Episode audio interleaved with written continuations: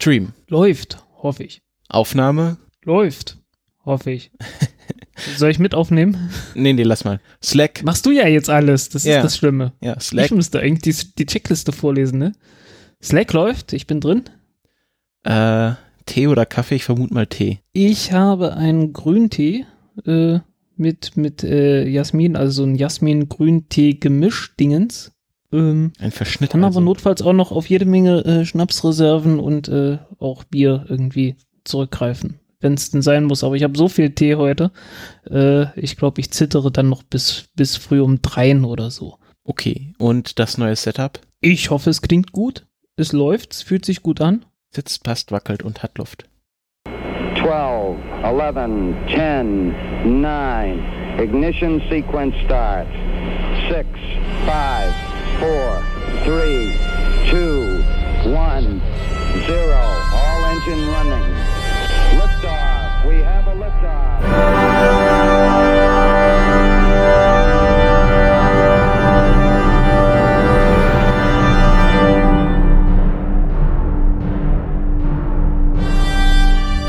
Countdown Podcast, Folge 40. Ich begrüße am anderen Ende der Republik den Frank, den Wunderlich, den Pfeiffer. Hallo Frank. Hallo Christopher. Ja, Folge 40 nach unserem Dauerfeuer an Sendungen der letzten Woche melden wir uns wieder Ja. aus heimischen Gefilden. Ja, die Postkongressfolge. Genau. Äh, ja, wir waren, vielleicht habt ihr es mitbekommen, wir waren auf dem 33C3. Ähm, Kann ich mir nicht vorstellen, dass das irgendwer mitbekommen hat. Ja, also ich finde es auch ganz schwierig, wie die Leute das mitbekommen haben. ja, Ähm, wir, wir haben es ja, wir haben es ja so gut wie es geht verheimlicht. mhm. Und auch gar nichts irgendwie in diesen Kanal reingespielt dadurch. Ach, genau. Ja, also wir haben ein paar Interviews aufgenommen. Ähm, ich finde, es hat recht gut funktioniert. Ähm, Jo, es artete ein wenig in Stress aus. Ah, ja, also es war dann so, warum, warum habe ich allen vier geschrieben? So, also gerade am letzten Tag hatte ich dann, also es lag jetzt nicht an Michael oder was er zu sagen hatte, aber es war am letzten Tag so, äh, schon ja, sehr wieso anstrengend. Haben die alle Ja gesagt. Ja, wieso, wieso haben sie alle Ja gesagt? Also, ähm, für uns äh, kann man sich vielleicht denken, am, am aufregendsten war ja natürlich das Interview mit Jan Wörner. Hm? Ähm, ich hoffe, man hat nicht zu sehr gemerkt, dass wir aufgeregt waren. Der Erik hatte angemerkt, ich glaube, ich wäre aufgeregter gewesen, wenn ich den Markus Lang, äh, äh, Langhans, sag ich, äh, Langhans, Landgraf, Rainer, Lan Rainer. Langhans und Markus Landgraf. genau, äh, äh, wenn ich gewusst hätte, dass der auch von der ESA ist. Äh, Ach, das hast du gar ich nicht gewusst? Noch äh, irgendwie erst sehr spät gemerkt. Okay. Also nicht im Interview, also schon irgendwie kurz davor, aber ich wäre wohl langfristig irgendwie noch nervöser gew gewesen. Aber ich wusste es nicht und das war auch ganz gut so. Ja. Der Erik äh, hat, hat dann äh, sich das Interview angehört und ganz richtig angemerkt, dass wir doch ein bisschen bei ähm, Werner so ein bisschen geschwommen sind thematisch. Also wir hatten nicht so den roten Faden, fand ich auch. Ja. Ähm, aber wir haben ja auch noch Raum, um uns zu verbessern. Sagen wir so. Ja, kam natürlich auch ein bisschen dadurch, dass wir ja äh, versucht haben, an das andere Interview, wo er nicht dabei war, anzuknüpfen und äh, ja, Ja, das ist mh, schwierig. suboptimal. Es war halt auch ein bisschen, ähm, ich weiß nicht, hast du das selber nochmal angehört? Ähm, das Werner-Interview, ja. es war halt, ähm, also ich bin ja, ich bin ja jemand, der versucht immer sehr präzise Fragen zu stellen und da in diesem ganzen ähm, Interview-Ding schon drin ist, aber du hast es dann doch oft äh, das Bedürfnis, einfach eine Aussage zu treffen, was natürlich für ein Interview schwierig Genau. ist. Ich bin, ich bin kein Interviewmensch. ja, Definitiv nicht. Ich bin ein, ein komischer Vogel. Ich, ich nenne mich zwar Journalist, aber naja, wie das halt so ist, ne? ja, äh, wir, Ich bin das vor einem Jahr geworden.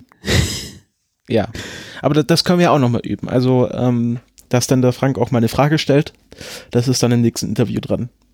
Ich, äh, ja, ich glaube, also ein Fragezeichen war in den meisten, am Ende der meisten Aussagen irgendwo dann auch vorhanden. Ja, ja. Ich fand's halt, ich fand's halt, ähm, ich find's, ich find's zwar nicht schlecht, wenn du irgendwie mal was klarstellst, aber es ist halt, glaube ich, auch für einen Interviewpartner schwierig, ähm, zu, dann auf so eine Aussage zu antworten. Ja, es ist etwas sehr konkret geworden teilweise. Ja. Aber ähm, hm, ich finde es etwas schwierig, irgendwie Kritik zu üben, wenn man dann das Ganze in einer kurzen Frage irgendwie äh, letztendlich verpacken muss.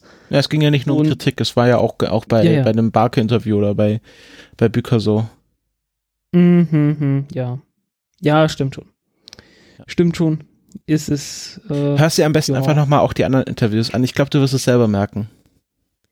Ich, weiß das, ich weiß das. Ist nur irgendwie schwierig. Äh, Ich habe noch nicht so den, den Stil gefunden, der irgendwie zu mir passt.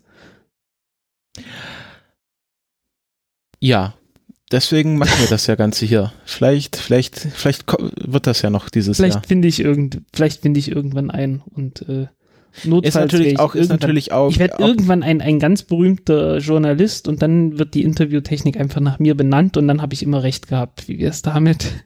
Ist ja Äh, natürlich auch, äh, wir wollen ja auch nicht so ganz stupide Interviews führen, ist auch schon wichtig, dass, dass wir da so ein bisschen unseren eigenen Stil finden. Aber ich finde es halt einfach äh, für den Interviewgast äh, schwierig, wenn er darauf irgendwie antworten soll, weil er hat sich darauf eingestellt, dass er Fragen gestellt bekommt. Und das ist natürlich auch für die dann verwunderlich, wenn man dann äh, Hm. ja, Antworten geliefert bekommt und auf die man antworten muss. Das ist dann immer so ein bisschen kompliziert. Hm, ja. Gut, das Problem ist natürlich auch, äh, ich war noch nie auf der anderen Seite eines Interviews. Wie meinst du das? Naja, ich bin noch nicht interviewt worden. Warst du bei Detector FM? Äh, stimmt. Aber da war ich so nervös. Dass du es vergessen hast. genau. äh, Also, ähm, wir wollen auch nicht so uns zu lange mit dem Thema aufhalten. Ähm, die Kongressinterviews, ich fand sie, äh, abgesehen von kleineren äh, technischen Feinheiten, doch recht gut gelungen. Ähm, man hat auch, äh, in eurem Feedback gesehen, dass ihr doch äh, davon ganz recht angetan wart. Die ESA war auch davon angetan. Sie haben uns dann auch nochmal vertwittert auf ihrem eigenen Account. Ähm, ob das jetzt gut oder schlecht ist, dass, das, dass der ESA das Interview mit ihrem Chef gefallen hat, mh, stelle ich mal hier in den Raum. ja, ist die Frage, ob sie es angehört haben. Äh, aber ich hoffe Mm, doch. Ich denke mal, das war da einfach der Andreas, der das vertwittert hat. Ja, aber der hat's, der hat's definitiv angehört. Der, der saß ja die ganze Zeit auf der Couch mit dem Ja, Kopfhörer. genau. Von daher, äh, dann sage ich einfach mal, das war gut. Ja, also ich fand's gut ähm, und ich würde mich natürlich auch freuen, wenn wir in Zukunft wieder sowas machen könnten. Wir hatten ja das ein oder andere Hintergrundgespräch dann danach noch. Und ja, Wie war denn der Rest, Frank? Was hast du noch so vom Kongress gesehen? äh, ja, es war, es war, es war irgendwie äh, äh, viele Menschen, sehr viele Menschen. Äh, Mhm. ich habe keinen einzigen, nee, stopp. Ich habe die ganze Zeit gesagt, ich habe keinen einzigen Vortrag gesehen, bis ganz zum Schluss. äh, die Abschlussgala von, von, Min von Methodisch Inkorrekt, die habe ich mir angeschaut. Äh, und irgendwie den Vortrag davor, was ich nicht so begeisternd fand. Aber das ist eine andere Sache. Hey, was war der Vortrag davor nochmal? Puh, was war denn das? Das war irgendwie irgendein Jahresrückblick. Äh, vom CCC? Nee. Nee, vor methodisch inkorrekt. Ja, ja. Ich weiß es nicht mehr. Was war denn davor? Ja, war das aber auch ein jedenfalls- AG? Viel mehr, viel mehr als das habe ich halt gar nicht mitbekommen von den von den Wo hast du denn geschaut? Programm. Ah? Wo hast du denn Saal, geschaut? Saal 1 war das. Achso, 33 C3. Schau mal gerade nach, was, das, was du da gesehen hast. Tag 3. Tag 4 ist das. Nee. Tag 4. Nee, nee, das Ich habe die Abschlussskala geguckt. Ja. Nicht, den, nicht mit Achso, die, Abschluss, ah, die Abschlussskala. Tag 4. Ähm, also mein Security Nightmares. Ah, ja, genau, das Ding. Wieso fandest du das nicht so gut? Ich finde das immer sehr unterhaltsam. Ähm, Nicht ins Oh. Mikrofon pusten. ja, man, man kann den Mund so halten, dass man ins Mikrofon pustet, habe ich gerade eben festgestellt. Ähm, äh, äh, äh, ich finde es etwas sehr äh, äh, von sich selbst eingenommen. Ja, das ist Sagen halt, mal so. die gehen halt schon so lange und wissen, dass sie da eine Fangemeinde haben, aber ich finde es immer sehr lustig. Ja, also ich, ich kann durchaus sehen, dass das Ganze lustig sein kann, aber ich finde es halt irgendwie, wie gesagt, ein bisschen von sich selbst eingenommen. Aber naja, bitte, die sollen tun, was sie wollen. Äh, Warum Jo. fandest du von sich selbst eingenommen? Äh, kann ich gerade nicht, also Ja, es ist einfach so vom, vom, vom Gefühl her ist das nicht wie, wie äh, Fake News, was du hier mit dem- erzählst. wir versuchen hier mit dem, mit dem Rest der Welt äh, äh, zusammenzuarbeiten oder so. äh, man ist da auch nicht sehr auf, auf Praxisnähe irgendwie aus. Halt, man sagt halt, ja, das ist nicht sicher. Es gibt auch verdammt viele Dinge, die nicht sicher sind. Also ich meine, im Prinzip kann hier jeder in meine Wohnung einbrechen, der will. Äh, es ist glücklicherweise so, dass die meisten Leute nicht wollen. Aber Und das gilt für fast alles Also in findest du Welt. das nur, weil es nicht wahrscheinlich ist, dass man das jetzt nicht in einem Vortrag sammeln sollte? Ah, nee, man, man sollte es schon, man sollte es schon irgendwie sammeln, aber wenn man jetzt die Konsequenz daraus zieht, dass alles absolut sicher sein muss, dann ist das übertrieben. Weil äh, dann, dann, dann geht dir echt jede Freiheit verloren. Aber es geht doch nicht darum, dass wir, äh, es geht doch um Sicherheit von I- Infrastruktur oder von IT. Wie geht denn da, wenn, wenn du, wenn du, keine Ahnung, so eine, so eine IT, Internet of Things, Webkamera sicher machst, wie geht denn da deine Freiheit verloren? Äh, die ist durchaus dann, also es gibt viele Dinge, die durchaus sicher sein sollten. Aber, sein müssen. Also so eine, halt so eine, so eine Webcam ist sicherlich ein sehr gutes Beispiel dafür. Ähm, aber wenn man das Ganze irgendwie zu weit äh, aufspannt und dann äh, an jedem Stück dann sagt, äh, dann äh, ja, kommst du irgendwann zu dem Schluss, okay, dieses und dieses und jenes Ding kann es nicht mehr geben, weil du es sowieso nicht sicher machen kannst. ja, also ich finde auch nicht, dass, halt dass, nur mit einem, dass jedes, dass jetzt ab sofort jeder äh, Gegenstand im Haushalt eine eigene IP-Adresse haben sollte. Vielleicht sollte man einfach Dinge offline lassen. Ja, ist dann halt die Frage. Äh, ne, ich meine, heute war irgendwie ein in, äh, Video, das ich gesehen hatte von äh, aus China, wo jetzt halt eine, wo du dir halt jetzt jederzeit ein, ein Fahrrad ausleihen kannst, einfach per App. Da ist ein GPS-Tracker und sonst was drin. Ähm, und natürlich kannst du sagen, okay, das wird äh, softwaretechnisch nicht sicher sein. Und irgendwie kann man da irgendwie einen Exploit machen, so dass man dann Leute, die halt sich so ein Fahrrad ausleihen, dann halt verfolgen kann. Ja. Äh, ja, okay. Aber Oder, sag, oder es ist bist du der Meinung, ja, das ist okay, so, aber da, dafür gibt es das halt. Ähm, naja, man sollte es so schwer machen, wie es geht, aber man sollte nicht davon ausgehen, dass es perfekt sicher ist, weil es perfekt sicher sein Ja, aber wenn es halt, wenn sein, man, wenn man halt weiß, okay, da und da ist die Unsicherheit, dann sollte man das nicht sagen. Mm, Man sollte sich dessen bewusst sein auf der einen Seite äh, und dann auf der anderen Seite halt irgendwann auch sagen, okay, äh, das ist ein Risiko und das ist dann halt so. Ja, ich Also meine, du fährst halt auch. Auto, obwohl das äh, an manchen Stellen muss man einfach mal aufgeben, ja. An manchen Stellen muss man einfach sagen, okay, es ist nicht perfekt sicher. Ähm, weil du kannst halt auch nicht äh, über die Straße gehen oder, oder irgendwo hingehen und sagen, ich bin jetzt hier perfekt gegen Taschendiebe sicher. Äh, bist du nicht. Also, äh, wenn ein, ein richtig gut spezialisierter Taschendieb dir irgendwie auflauert, dann kann der dich ausnehmen, wenn es sein muss. Ob du willst oder nicht. Äh, der Punkt ist einfach nur, äh, es gibt davon nicht so viele und die meisten Leute äh, verhalten sich anständig. äh, also die, die, die menschliche Gesellschaft lebt doch sehr viel von Vertrauen einfach nur. Ja, aber ich verstehe jetzt, Das, ich verstehe jetzt seine Denke nicht. Nur weil er sagt, ah, kann ich es ist, geht jetzt halt nicht, dann müssen wir jetzt einfach mit leben. Äh, an manchen Stellen muss man einfach damit leben. dass Ja, aber deswegen kann man es doch, kann, deswegen, also ich verstehe da jetzt ernsthaft nicht, was dein Problem ist. Die halten halt einen Vortrag Ist- darüber, da, wo jetzt in den letzten, im letzten ein- Jahr überall Unsicherheiten war. ich hab's nicht mehr, ich hab's nicht mehr im Einzelnen im Kopf, aber es waren ein paar Dinge dabei, wo ich gedacht habe, okay, jetzt ist es irgendwie übertrieben. Ja, Das ist man alles. kann- Also nicht- auch, man nicht kann alles- darüber reden, dass es dort und dort unsicher ist. Es, äh, die sagen ja auch nicht, äh, Ja, ja. Da, da, das, dann muss man es halt Nee, aber- abschalten, aber man kann es doch mal in die Öffentlichkeit stellen. Ja, aber teilweise kam halt auch so diese Forderung, äh, das sollte auf keinen Fall mehr benutzt werden und so weiter. Äh, und ich fand das irgendwie etwas, etwas wenig gelungen, was das angeht, aber ja, Ja, wie gesagt, also halt ich, nicht- ich hab's jetzt, Da, da geht es ja auch Ich um, hab's um nicht so mehr- Sachen wie Haftung von Software, dass, dass Firmen, die solche Sachen auf den Markt bringen, für ihre Software haften.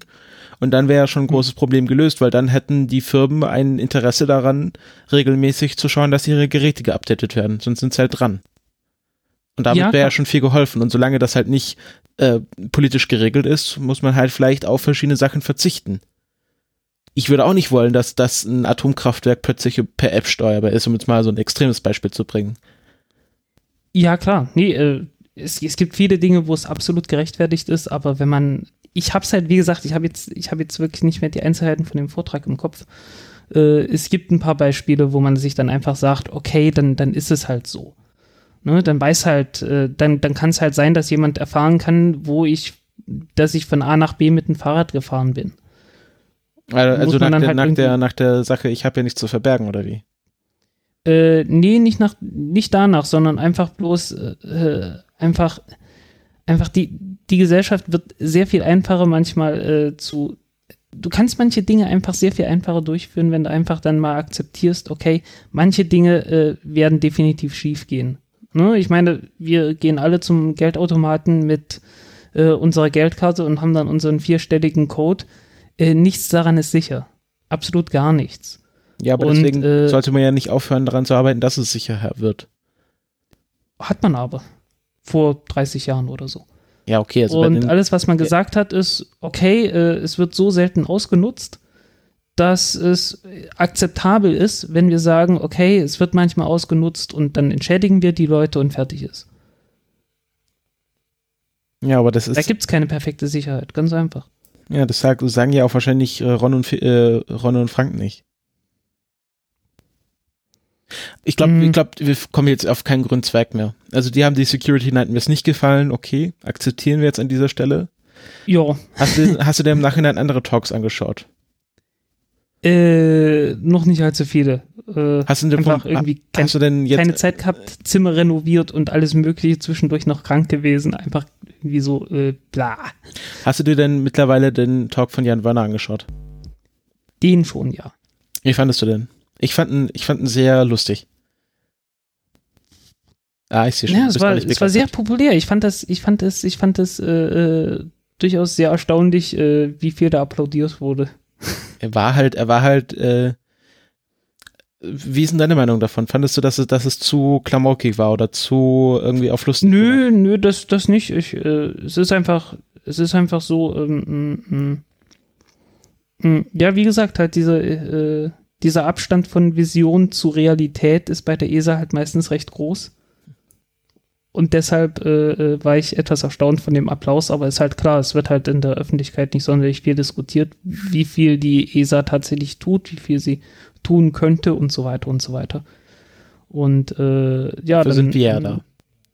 Sind die Leute halt schnell sehr begeistert. Also ich fand, wenn ich jetzt nur den Talk von ähm, nur den Talk gesehen hätte von Werner und noch nicht mit ihm oder nicht mit ihm geredet hätte, wäre ich auch ziemlich mhm. begeistert von ihm gewesen, weil er halt, er war halt schon sehr unterhaltsam mit diesem, ich habe keine Zeit, bitte nicht klatschen, ich muss ja schnell durchkommen.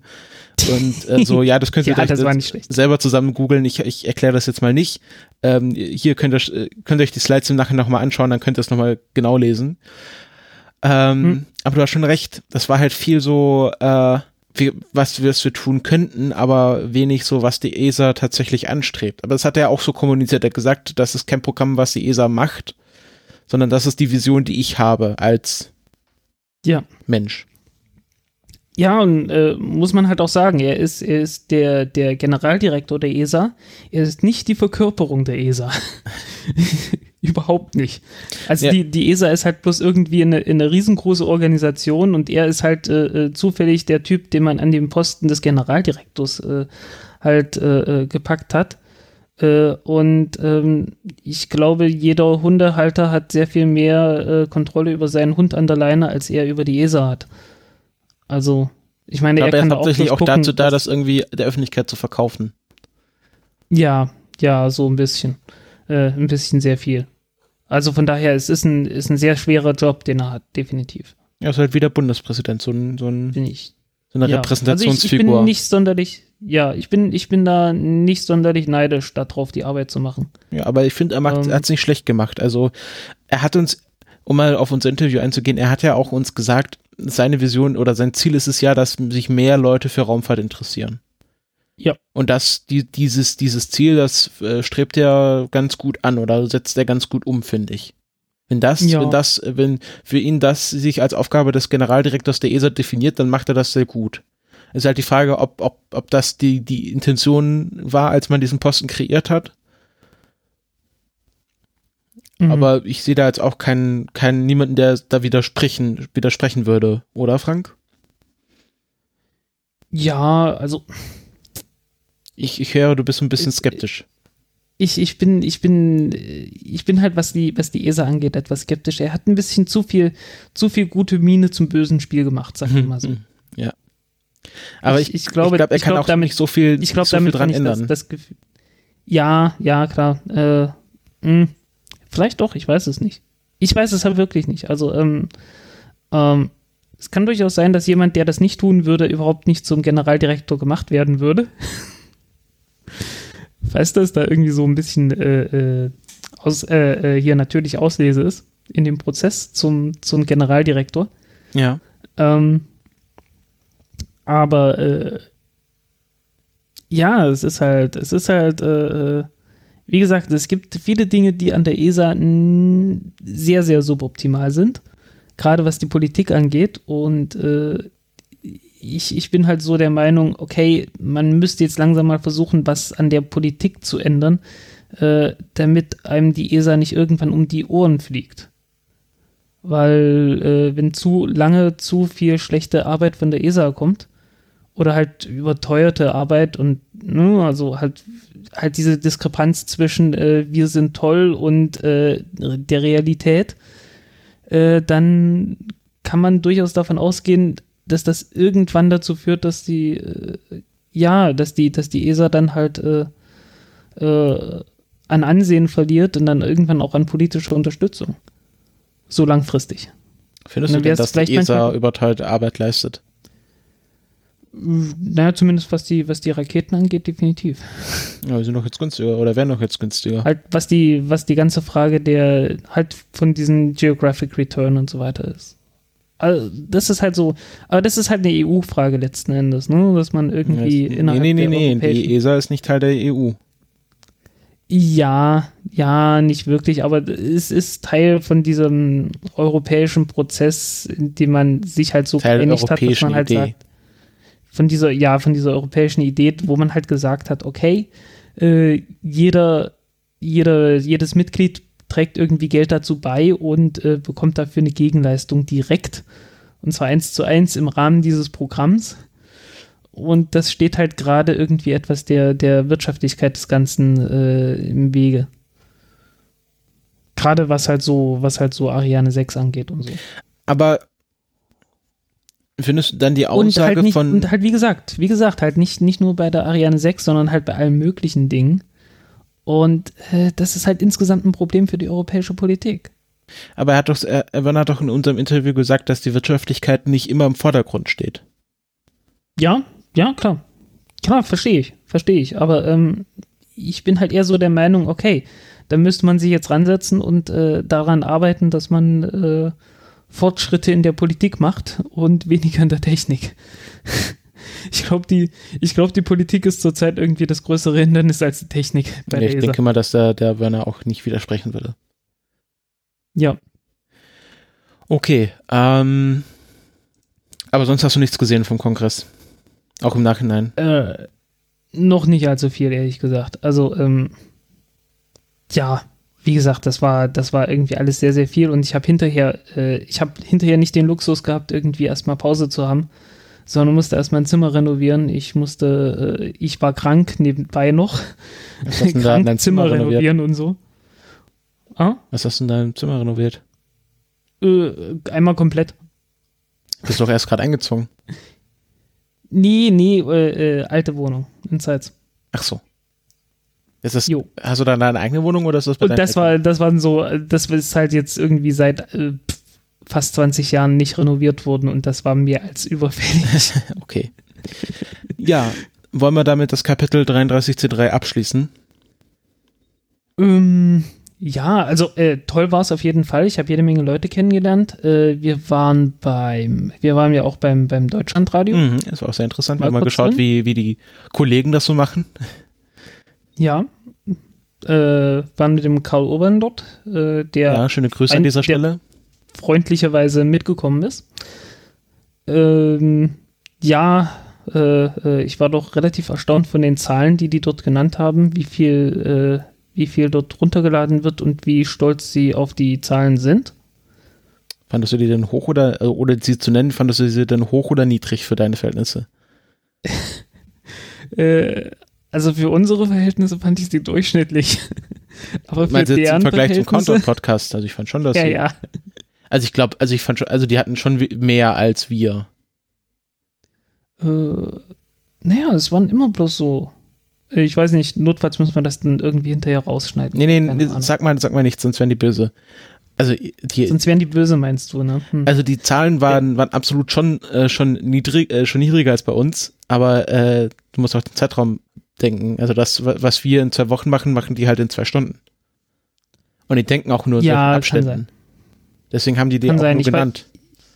Hm, ja. Ja, aber trotzdem, also in, in Anbetracht dessen, dass das doch ein ziemliches Dickschiff ist, äh, war das doch ziemlich wenig. Ne? Ich ja, meine, so ich glaube, man, überschätzt, man halt, überschätzt immer so, was, was so, also ich sag mal so, dass die ESA, dass der deutsche Twitter-Account der ESA auf uns verlinkt hat, das hat sich nicht bemerkbar Ja. gemacht.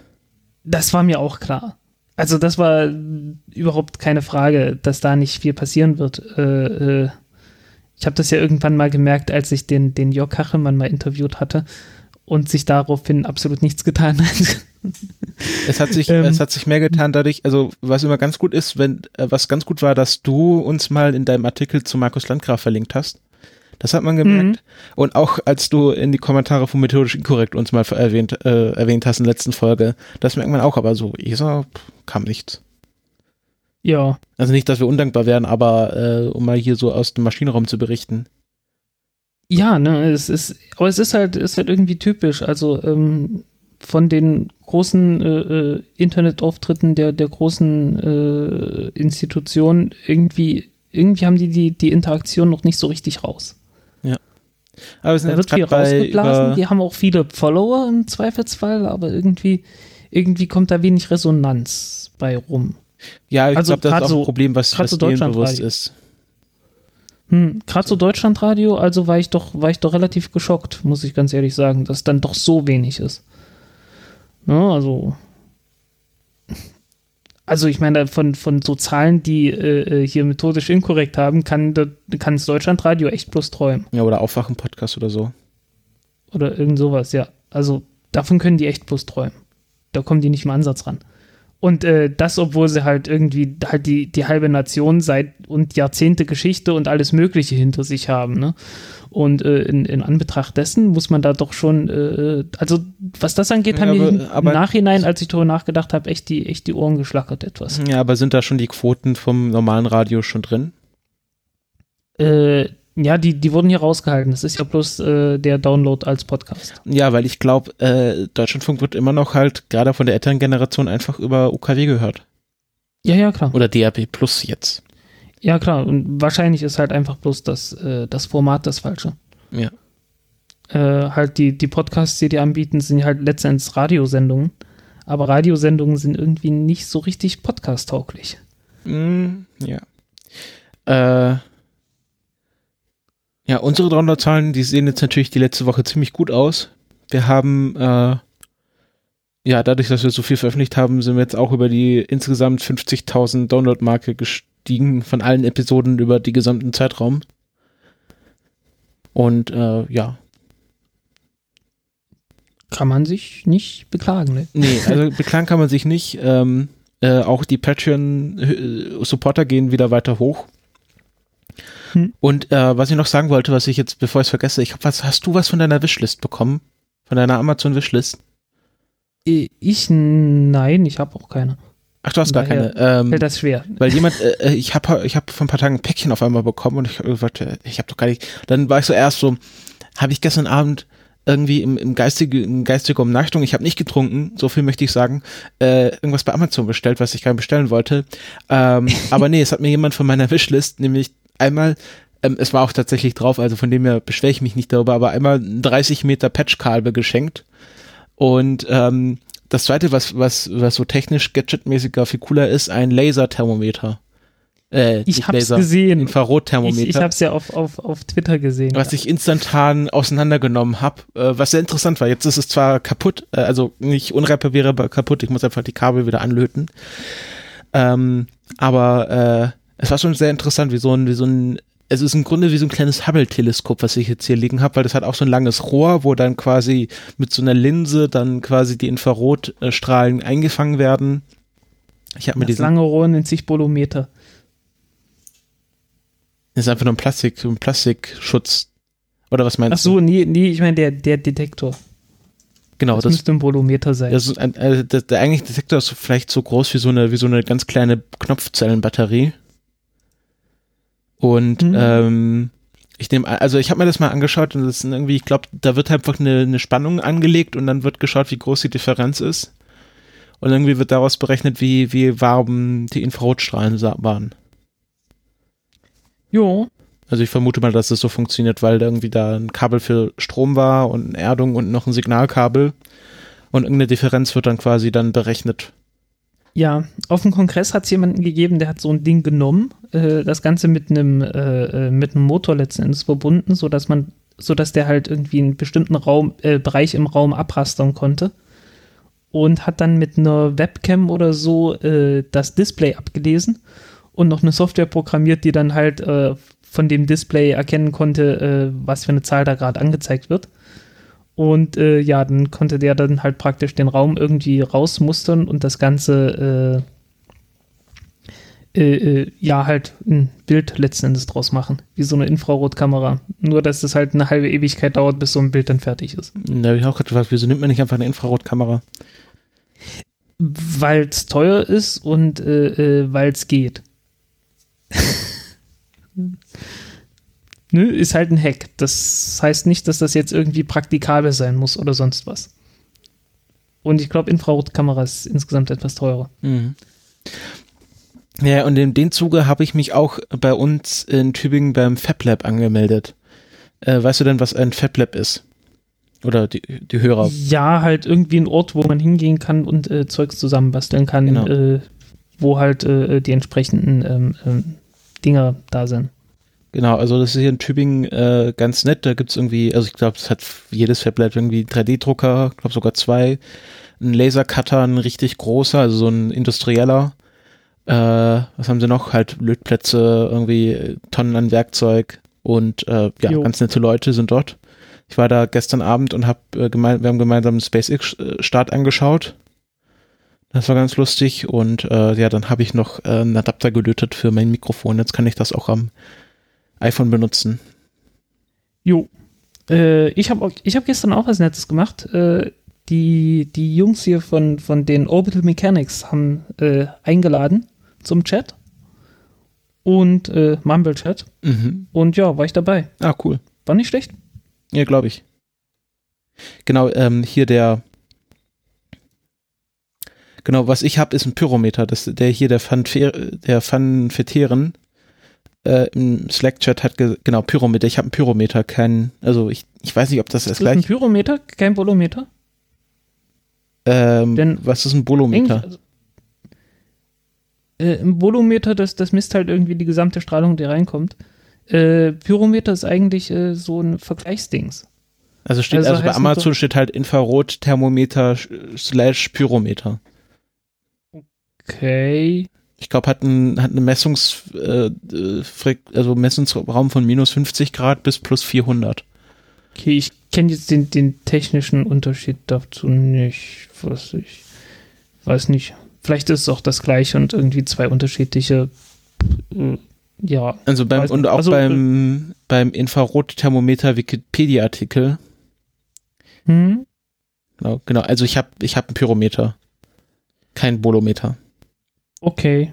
Ich kannte Pyrometer echt bloß als, äh, als ein Vergleichsdings, also dass man praktisch einen Draht hat, den man auf eine bekannte äh, Temperatur äh, äh, hochheizt, so dass das Ganze glüht, so dass man sieht, wie das aussieht, wenn äh, das Material entsprechend heiß ja, ist. das sind, das sind die, äh, das sind die äh, analogen Dinger. ja, genau. Aber hier, ich habe sowas. Ich schick dir, ich, ich pack's mal gerade in Slack. Äh, es wie, sieht aus wie so eine kleine Pistole. Und dann Ja, ich kenn's. Mach mal Ich, ich hab's gesehen. Ich hab's gesehen. Ja, und das Ähm. ist ein Pyrometer. Hm. Also einer der Keine Anwendungsfälle war halt irgendwie, dass du schaust, wie heiß dein Grill ist oder schaust, wie viel Wärme irgendwie an der Wand anliegt, um irgendwie Schimmel zu entdecken. Gibt ja noch welche mit Feuchtigkeitsmessung gleich integriert. Unterschied. Volumeter. Äh, äh, Ich glaube, wir, wir machen jetzt gerade überhaupt keinen äh, Podcast mehr. Nee, Merkst du das? hab, äh, Wir, wir diskutieren einfach bloß untereinander. Es ist echt schlimm. äh, wir sind ja noch im Vorgeplänkel. Wollen, wo- wollen wir vielleicht äh, zum, zum Raumfahrt übergehen? Warte mal, ich, ich suchte jetzt gerade. Äh, äh, es, es gibt offensichtlich einen Unterschied zwischen Pyro, Pyrometer und Bolometer. Ich habe bloß keine Ahnung, was es ist. Also es dient wohl irgendwie dem gleichen. Bolometer. Bei Bolometern wird Temperaturabhängig, äh, Temperaturabhängigkeit des elektrischen Widerstandes ausgenutzt. Also dann, dann sind die Pyrometer die Dinger, die irgendwie eine Spannung aufbauen von alleine. Und die Bolometer sind die, die einfach äh, unterschiedlichen Widerstand haben. Okay. Also, ja, okay. Unterschiedliche, unterschiedliche äh, physikalische Effekte. Gut, wusste ich nicht. Sehr schön. Sehr schön. Wieder mal, wieder mal mitbekommen, dass ich keine Ahnung habe. Ich mag das ja im Prinzip. Okay. Wollen wir zur Raumfahrt übergehen? Wollen wir zur Raumfahrt gehen? Wir haben uns überlegt, ähm, wir machen jetzt mal was vollkommen Neues, noch nie dagewesenes und machen einen Jahresrückblick. Ähm, Hey, wer, wer sich jetzt fragt, keine, Moment, keine Weihnachtsepisode hatten, ne? Moment, äh, hat das nicht methodisch inkorrekt erst vor kurzem gemacht? Genau, wir machen das genau gleich. Wir nehmen uns zwar nicht den 2016 in Science Wikipedia-Artikel, sondern den 2016 in Spaceflight-Artikel. Und ich habe das schon mal ein bisschen vorbereitet. Äh, Frank, du solltest auch jetzt das Workflow hier vor dir haben. hab ich. Und der erste Start im Jahr 2016 war ein chinesischer Satellit, der Bell Intersat. Nebenbei gesagt, genauso wie dieses Jahr, äh, da waren nicht, nicht nur der erste Start, sondern die ersten beiden Starts waren aus China. Ja, die Chinesen, die machen, äh, die feiern wahrscheinlich wann anders für Neujahr, deswegen haben sie mehr Zeit oder so. Äh, Ist ja die ja, Fra- aber nicht im Januar, sondern im Februar, glaube ich. Äh, das wechselt auch jedes Jahr ein bisschen. Aber Bell Intersat ist gar kein, ist ein Bella, ein weißrussischer Satellit. Aber wurde von Ja. einer Langenmarsch 3BE gestartet aus dem äh, Chichang, nee, jetzt sag ich bestimmt falsch, Shishong, Sh- Xichang, Xichang ähm, irgendwas. Weltraumbahnhof. Und äh, das, ja, genau war der erste Start. Dann kam gleich am 17. Januar der erste Falcon 9 Start des Jahres mit Jason 3, der erste Start nach der erfolgreichen Landung im Dezember 2015 an Land.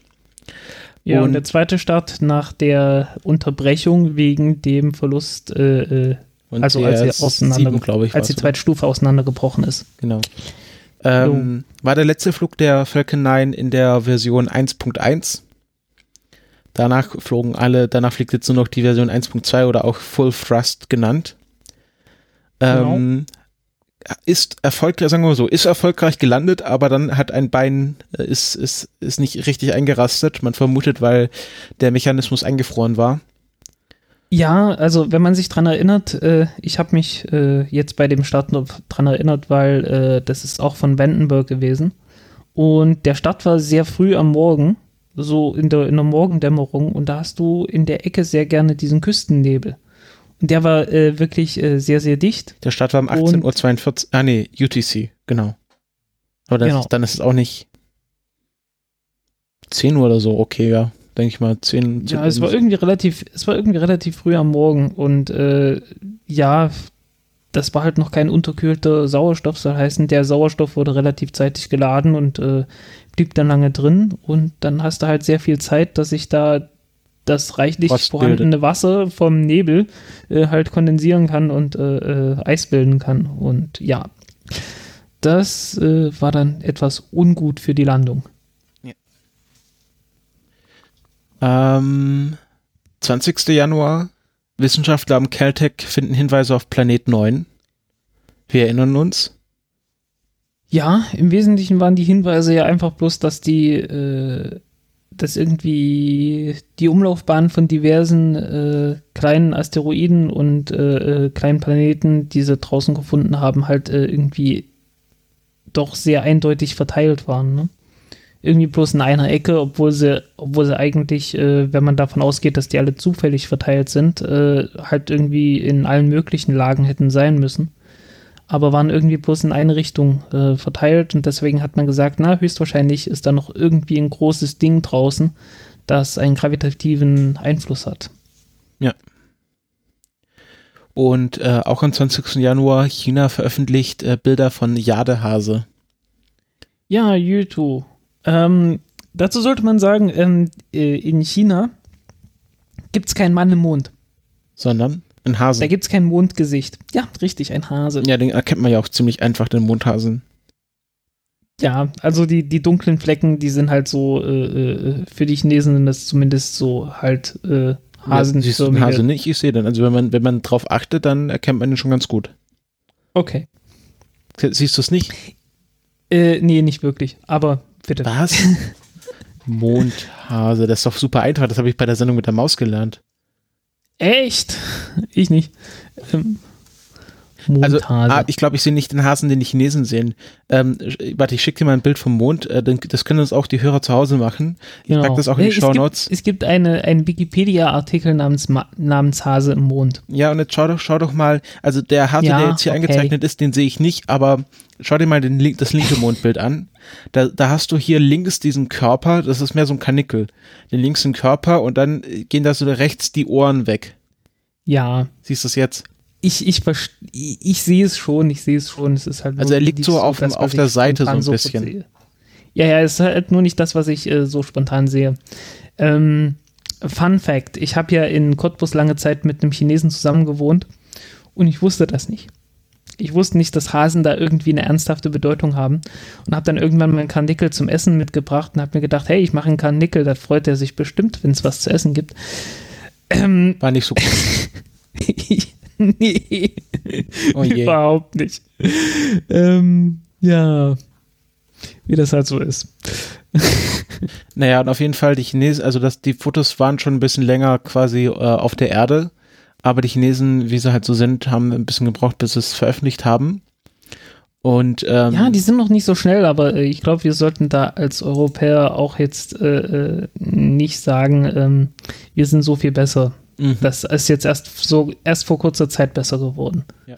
Und es sind auch recht schöne Bilder. Also hier, ähm, man ist so die ersten hochauflösenden Bilder, die man von der Mondoberfläche hat, weil die ganzen Apollo-Fotos waren dann noch ein bisschen, noch ein bisschen verschwommen.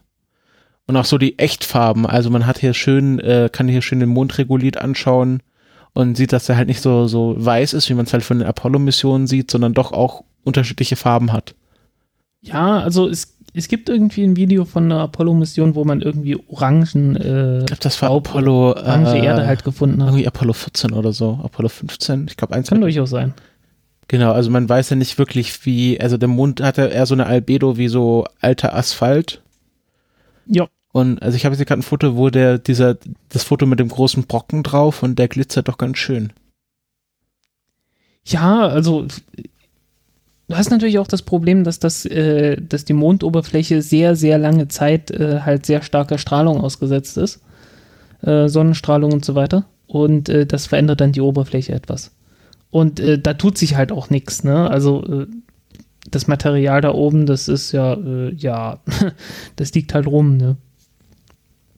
Ja. Deswegen hast du manchmal auch den Effekt, wenn irgendwo ein sehr großer Krater geschlagen wird, dass du dann halt äh, helle Streifen hast, was halt einfach bloß neues Material ist, das nicht die ganze Zeit an der Oberfläche gelegen hat. Also es braucht eine ganze Weile, bis, das, bis dieses Material dann durch die Strahlung tatsächlich dunkel geworden ist, aber irgendwann wird es dunkel. Ja. Frage mich jetzt nicht, nicht genau wieso. Äh, das äh, müsste ich mir mal irgendwann anschauen. Ich habe keine Ahnung. Ja. jedenfalls die, die, die Bestrahlung, die, die sorgt dann irgendwann dafür, dass das Ganze äh, halt, halt dunkel wird. Ja. Jo, Februar. Februar. In Nordkorea. Kannst du den Namen äh, aussprechen? Äh, äh, Kwang, Kwang Myung-sung. Genau. Irgend sowas. Würde ich auch sagen. Kwang Myung-sung. Irgend sowas, ja. Ähm, ja, die Unha-Rakete von, von Korea, also äh, der erste Ko nordkoreanische Moment, nein, nicht der erste, der zweite war das, ne? Logischerweise. Der zweite Raketenstart von, von Nordkorea, der einen Satelliten hochgebracht hat. Ja, der erste und einzige in 2016. Genau. Äh, ja, im Gegensatz zu Südkorea hat Nordkorea sein äh, Raketenprogramm nicht eingestellt und äh, schickt fleißig weiter äh, Satelliten hoch. Und äh, was genau der jetzt tut, äh, weiß man nicht so richtig. Ich weiß gar nicht. Äh, Klopp hat irgendwie eine Kamera an Bord gehabt. Am Anfang äh, hieß es, ja, der Satellit taumelt, aber ähm, das ist durchaus relativ normal, wenn man eine sehr einfache Rakete hat, dass, der, dass die Satelliten dann erstmal taumeln. Ähm, war auch bei den Amerikanern am Anfang immer so und die äh, muss man dann auf irgendeine Art und Weise stabilisieren und äh, eine Variante ist zum Beispiel, dass man einfach ein Gewicht hat, das man rauslässt. Und ähm, mit der Zeit äh, kann man dann die, die Gravitation der Erde dafür benutzen, dass der Satellit sich äh, dadurch stabilisiert. Zum Beispiel. Dauert dann halt zwei Wochen und äh, war tatsächlich so nach einer ganzen Zeit, dass sich dann der Satellit äh, stabilisiert hat und halt nicht mehr getaumelt hat. Von daher kann man davon ausgehen, dass der durchaus äh, funktioniert hat. Auch wenn es erstmal was anderes, auch wenn es erstmal hieß, ja, das Ding äh, funktioniert nicht. Ja. Ähm, was ich jetzt hier nicht verstehe, ist halt dieses uh, The launch was strongly condemned by the UN Security Council. It prompted South Korea and the United States to announce that they would explore the possibility of deploying terminal high altitude area defense. Ähm, das war ja, das war ja kein Start eines militärischen Satelliten. Jetzt muss man natürlich sagen, ja klar, äh, Nordkorea ist eine ganz schlimme Diktatur und äh, ähm, wenn die was machen, dann haben die natürlich immer Hintergründe, aber es ist ja nicht so, als würde die USA oder andere Sachen auch nicht, äh, also die starten ja auch Raketen, die ursprünglich mal für Atomwaffen gedacht waren und jetzt sind da Satelliten drauf. Ja, ja, aber das ist halt, äh, ist halt das Übliche, ne? Es ist so eine gewisse Schizophrenie. Äh, äh, wir dürfen das, ihr nicht. Ja. Ist ganz einfach. Ne? Das sind die Bösen, die dürfen das nicht. Wir sind die Guten, wir dürfen das. Ist ganz einfach. Ja, also ist es, ich, ich sage jetzt nicht, dass, ähm, dass äh, Nordkorea eine super, super freundliche Demokratie ist. Das ist eine ganz schlimme, ganz, ganz ja, brutale definitiv. Diktatur, wo die Menschen wirklich ähm, leiden. Es, äh, irgendwie, ich habe ein Video gesehen, wo wirklich Leute, die aus Nordkorea geflohen sind, erzählt haben, irgendwie, dass sie ihre erste Exekution mit 14 Jahren gesehen haben. Und solche Was ja in Europa durchaus gang und gäbe war, ne? Ja, aber jetzt nicht mal heute. Lange Zeit. Ja, heutzutage nicht, aber so im 19. Jahrhundert kein ja. Problem, da war das ja, genau. noch, da war das noch sehr oft so. Ja, und halt, also, halt dass, dass diese Menschen halt sehr leiden, aber wenn die halt ja. einen Satelliten starten, der irgendwie bildgebende Verfahren an Bord hat und was weiß ich auch nicht, ähm, warum das so verdammt werden muss. Klar, wenn ja, jetzt irgendwie, wenn jetzt irgendwie, äh, die, weil es, es ist halt, die testen ja auch Mittelstreckenraketen und solche Sachen. Da kann man ja, sagen, vielleicht nicht so, nicht so klug, aber da musst du vielleicht auch sagen, Amerika, wenn ihr da eure Atomwaffen von euren U-Booten aus testet, vielleicht auch nicht so nett. Ähm, ja.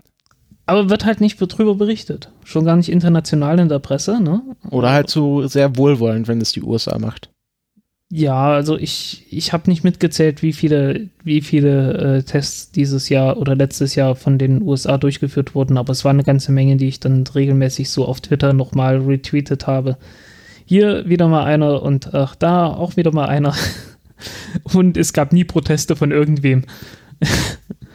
Was äh, echt, echt irgendwie merkwürdig ist. Also äh, die, die, das Atomwaffenarsenal der USA, was halt ein ziemlich großes ist, äh, hat halt regelmäßig, äh, also die, die Trägerraketen für dieses Arsenal werden halt wirklich regelmäßig getestet. Und es gibt von niemandem irgendwelche Kritik, äh, scheinbar fühlt sich davon niemand bedroht, äh, was natürlich nicht sein kann. Also äh, ich kann mir sehr sicher, man kann sich sehr sicher sein, dass sich äh, diverse Staaten davon sehr bedroht fühlen. Aber man hört davon sehr wenig. Ja. Also, ähm, ich glaube, wir können festhalten, ähm, ein erfolgreicher Start ist jetzt auch nicht so die Masse an, es ist ja nicht so, als würde jetzt hier Nordkorea irgendwie ernsthaft in, in die Raumfahrt einsteigen. Nö, nicht übermäßig, aber halt, äh, ich meine, es, es ging dort auch ein bisschen ums, ums Prestige, ne? Äh, Nordkorea hat eher einen Satelliten gestartet als Südkorea, was äh, durchaus eine Leistung ist. Ähm, haben gezeigt, dass sie das Wissen nicht verloren haben, was sie so äh, Im Gegensatz zu den USA, also jetzt nicht aufgebaut haben. Ja. Naja, äh, ich meine, man, man darf nicht vergessen, Nordkorea ist halt wirklich erst so in den 90er Jahren so abgestürzt, weil die, äh, weil die Sowjetunion halt lange Zeit dort äh, halt letztendlich, ja, die waren halt komplett abhängig von der Sowjetunion. Ganz ähnlich wie, äh, wie Kuba.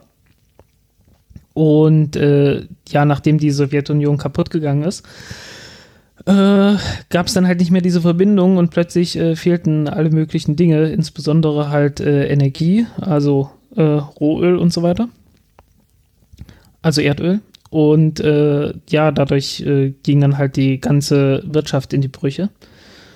Und äh, das heißt nicht, dass die Leute dumm sind. Das heißt auch nicht, dass die jemals dumm waren. Äh, und das heißt auch nicht, dass jetzt irgendwie dieses Land ganz plötzlich äh, äh, von primitiven Barbaren irgendwie bewohnt wurde, sondern das sind durchaus gut ausgebildete Leute, die halt einfach bloß nicht mehr die Mittel hatten, um äh, mit ihrer Bildung noch viel anfangen zu können in Sachen Industrie und so weiter. Und äh, das hat eine ganze Weile dann erstmal gebraucht, bis man das Land so halbwegs in einen Zustand versetzt hat, wo zumindest nicht mehr alle Leute verhungern. Oder ständig hungern. Das war halt, äh, ja, und das war halt im Prinzip eine, eine Situation, bei der man fast schon von einem äh, Verbrechen gegen die Mensch Menschlichkeit äh, sprechen kann, äh, dass es da keine Hilfe sofort gab. Also äh, es hat ja doch sehr lange gedauert, äh, bis dann, bis dann irgendwann Hilfsaktionen kamen. Ja. Äh, nachdem die, nachdem die Lieferungen von den, von der Sowjetunion halt weg waren. Äh, sowohl in Nordkorea als auch in Kuba, äh, wo es ja doch sehr viele Todesopfer gegeben hat durch einfach Hungerskat Hungerkatastrophen, nachdem da irgendwie, weil die halt komplett von der Weltwirtschaft abgeschnitten wurden durch Embargos und so weiter äh, und dann halt äh, der größte und wichtigste Handelspartner irgendwie wegfiel. Und ja, es war alles sehr, sehr unschön. Mhm. Ist alles nicht so, ist alles nicht so ganz einseitig. Ja. ähm, okay, nach Nordkorea war das nächste Ereignis am 11. Februar ähm, doch sehr ähm, Ereignis auf, auf ereignisaufregend, sehr aufsehenerregend. Forscher geben bekannt, dass das erste Mal Gravitationswellen gemessen wurden. Ja. Ja. Zwischendurch haben es dann auch noch bekannt gegeben, dass es ein zweites Mal gemacht wurde. War große Aufregung, war super toll, aber irgendwie man kriegt gerade nicht sehr viel davon mit. Äh, ist auch klar. Ich meine, du hast jetzt zwei Ereignisse gemessen. Okay. Das ist schön und gut. Wir wissen jetzt, das gibt's, aber so richtig viel tut das jetzt alles noch nicht. es bestätigt halt erstmal, dass es das gegeben hat. Äh, aber, aber so richtig viel Wissenschaft kann man damit noch nicht machen. Äh, das wird dann in den nächsten Jahren kommen. Irgendwann wird es dann halt plötzlich zur Routine. Und dann kommen die spektakulären wissenschaftlichen Erkenntnisse. Aber dann ist halt die Beobachtung von Gravitationswellen nicht mehr sonderlich spektakulär. Ja. Wie es halt immer so ist, ne? Aber ähm, ich, ich glaube, das Ereignis trat, äh, genau, 14. September 2015 um 9.50 Uhr und 45 Sekunden äh, UTC ja. trat das Ereignis auf. Also wie in der, wie in der Raumfahrt in der ist es auch in der Forschung, ne? Langeweile ist gut. Äh, wenn die Forschung langweilig ist, dann kommen meistens die, die Erkenntnisse dann irgendwann, also dann hat man meistens schon die ersten ernsthaften Erkenntnisse gehabt und äh, dann kommen die ganzen Details raus und irgendwann äh, legt man auf die Art und Weise halt die Grundlage für die nächsten spektakulären Erkenntnisse. Äh, aber meistens halt auf einem riesengroßen Haufen von sehr, sehr langweiliger Wissenschaft äh, hart erkämpft. Ja. Ich habe nochmal das Paper verlinkt, das ist doch ganz interessant, da gibt viele lustige Bildchen. Ähm, wer das will, kann sich da nochmal einen gemütlichen Nachmittag mitmachen. Hm, hier zum Beispiel interessant hier, was die einzelnen Wellen zu bedeuten haben, also hier, ähm, wie die zwei schwarzen Löcher sich verschmelzen. Genau. Ja, so, dann Februar. Hitomi wurde gestartet von einer japanischen H2A-Rakete. Ja, und später kommen wir nochmal drauf, warum das erwähnenswert ist. Naja, erwähnenswert ist alleine schon deswegen, weil es halt ein tolles Röntgenteleskop war. Ne? Mhm. War doch Röntgenteleskop. Betonung auf war. War, ja. ähm, hat ein paar Messungen gemacht und äh, ich weiß nicht, wann kommen wir dazu? Ah ja, okay, im, März. dann. Na gut. Äh, dr- Ähm, 24. Februar. Forscher glauben, die Quelle für die Fast Radio Burst entdeckt zu haben. Da haben wir auch drüber geredet, das weiß ich noch ziemlich genau. Ähm, und dann wurde, kam, hat sich, glaube ich, wieder kurz nach der Sendung herausgestellt, ach nee, dieses Nachglühen, was wir da entdeckt haben wollten, das äh, hat dann wieder angefangen heller zu glühen, also war doch kein Nachglühen, sondern irgendwie ein regelmäßiger Impuls, der dort gesendet wird, Ja. also war vielleicht doch nicht die Quelle der Fast halt Radio. Bursts. Ist halt alles sehr schwierig, das Ganze irgendwie genau zu finden. Tja, Mhm. jo, was soll man sagen, ne? Kommen wir zum März. März. Und da haben wir 9. Da haben wir ähm, den ersten Flug der Full Thrust in 2016. Ich glaube, der zweite Flug generell. Ja, äh, im Dezember ist die schon mal geflogen. Genau. Ähm, Ähm, Mit einer Hartlandung auf Of Course I Still Love You. Ja, das war ein sehr schwerer Satellit und da hieß es auch schon von Anfang an, irgendwie, wir, wir rechnen nicht äh, damit, dass wir hier viel Erfolg haben werden. Glaube ich zumindest. Ähm, und äh, ich glaube, das hat ein Loch ins Deck geschlagen. Kann das sein? Ja, das war schon ziemlich, hat schon sehr, sehr, sehr starken Umf gemacht. Ja, ja. Hey? Gibt's auch ein Video von? War das, war das einer mit dieser. Nee, nee, da hat es dann bloß hinterher dann irgendwie äh, Bilder gegeben. Okay. Ich, google gerade mal. Ja, Ah, nee, gibt's hier, es gibt gucken. ein Video hier. Ah, vielleicht. es gibt ein Video. Ja, Dann das war's sind ein einfach anderer paar, Flug. sind einfach drei Standbilder. Also nichts, oder? Da kommt was. Genau, und dann sieht man einfach, wie, wie der Stream äh, einfach einfriert. Jo. Ja, auf jeden Fall, ähm, 13. März, Resurs P Nummer 3 auf einer So- Soyuz 2.1b. Ähm, das äh, habe ich hier reingetan, weil äh, zwei Tage davor einer der seltenen Startabbrüche einer Soyuz-Rakete stattfand. Ja, stimmt, da war irgendwas, ne? Genau, also ähm, die Soyuz-Raketen sind ja sehr, sehr zuverlässig. Ähm, und wenn man einen Start von einer solchen Rakete abbrechen muss, dann finde ich das schon erwähnenswert, weil das doch sehr selten auftritt. War generell Ja, was, was heißt hier zuverlässig? Also äh, die, die Startbedingungen, also die Bedingungen, die erfüllt sein muss, damit die starten dürfen, sind einfach sehr lax. Ja, aber Die haben, russische Technik, relativ- die. ja, Da fällt mir aber ein, vielleicht kannst du mir die Frage beantworten. Der Tobi hat mich das, ähm, also der History Tobi hat mich das neulich auf Twitter gefragt. Ähm, die Falcon 9, ist die eigentlich empfindlicher, bei was so Winde angeht, als andere Raketen? äh, nicht, dass ich wüsste, nicht sehr viel, wenn dann. Ähm, Ähm, und wird wi- Ich glaube, ist die, ich glaube, die halten sich, ich glaube, die halten sich einfach bloß an die, äh, an die Vorgaben, die gemacht werden. Mhm. Also, und die äh, Falcon Heavy wird die dann Range Safety und so. bei stärkeren Winden auch starten können? Oder ist sie dann weniger empfindlich? Äh, wie gesagt, also ich glaube, die, die Bedingungen werden einfach vorgegeben von der Range Safety. Und wer, aber es macht Und- nicht, also Range Safety macht nicht SpaceX, oder? Das macht irgendwie, glaube ich, die Air Force, oder? Ja, ja, das macht dann irgendwie der, der Betreiber des äh, jewe- jeweiligen Weltraumbahnhofs und die FAA natürlich. Also hier die, die okay, wenn sie von der. Wettenberg Air Force Base, äh, Air Force Base starten, dann macht das wahrscheinlich die Air Force den Wetterbericht. Ja, aber ich, ich, ich glaube, die, ich glaub, die Sicherheitsvorgaben, äh, die dürften von der FAA kommen oder irgend sowas. Gibt's da nicht immer so, wir danken dem irgendwie irgendwelchen, es gibt doch irgendwie so ein Air Force Squadron, was immer einen Wetterbericht für äh, Cape Canaveral Kann durchaus sein. Kann durchaus sein, keine Ahnung. Ja, auf jeden Fall, ähm, okay, de, de, ja, habe ich einfach mal so als Erwähnung reingebracht. Dann, ähm, 18. März, Soyuz TMA 20M, das ist das Raumschiff und die Rakete war die So- Soyuz FG. Ähm, der erste astronautische Flug des Jahres mit der ISS-Expedition 4748. Ja, ich versuche es mir jetzt auch immer anzugewöhnen, dass ich nicht bemannter Flug sage. Aber ich habe irgendwie noch kein ordentliches Wort gefunden, mit dem das Ganze irgendwie. Also der, der Werner hat immer gesagt, äh, astronautisch. immer astronautisch. Ja. Ja. Hat er so gemacht. Aber, Aber ich finde das irgendwie immer Ganz noch etwas kurz, äh, umständlich. und nochmal auf das, äh, auf das Interview mit Markus Langdrauf zurückzukommen. Hast du gemerkt, er hat den Werner mal den DG genannt? ja, genau. äh, also Dire Direktor General. Ähm, Direktor General, ja. ich glaube, wir sollten vielleicht angewöhnen, auch ihn jetzt immer, äh, wenn wir über Jan Werner reden, den DG zu nennen. Solange wie es noch nicht DJ wird.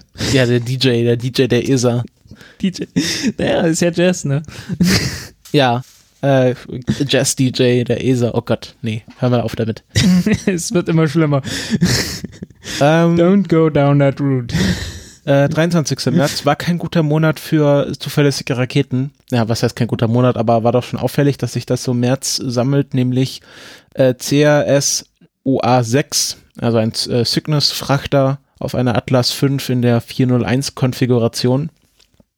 Ja, Wo als die Ersatz erste für Stufe- Die, als Ersatz für die, für die Antares-Rakete. Genau, äh, als wo die erste Stufe ein paar Sekunden zu früh ausgeschaltet hat. Und äh, ich glaube, es hat irgendwas mit der, mit die, die, die Treibstoffmixtur hat dann nicht mehr so richtig gestimmt und dann ist irgendwie der Brennstoffzyklus zusammengebrochen. Ja, irgendwie acht Sekunden vor Brennschluss äh, war das Triebwerk aus und irgendwie, es war ganz knapp, irgendwie eine Sekunde mehr Ja, und das dann- ganze Ding wäre abgestürzt. Genau, so Also, konnten sie, so, so konnten sie es noch mit der Centaur-Stufe ausgleichen. Ja, das große Problem ist halt, dass die Oberstufe ähm, ähm, sehr wenig Schub hat. Also dieses RL10-Triebwerk hat halt äh, ja 10 Tonnen Schub und äh, wenn du dann halt schon mal 10 Tonnen äh, Satellit drauf hast und äh, 20 Tonnen Treibstoff drauf hast und dann noch ein bisschen äh, an, an sonstigen Kram, ähm, dann kämpft das Ding doch ganz schön, äh, das Ding noch in der Luft zu halten. Also beziehungsweise halt äh, äh, gegen die Gravitation äh, zu verteidigen. War ja auch der erste Cygnus-Flug seit der Antares-Explosion, oder? Äh, ja, ich glaube schon. Also wäre dann doppelt schlimm gewesen für, also auch für Cygnus. Ja. Ich glaube, Orbital ATK machen die, oder? Ja. Jupp.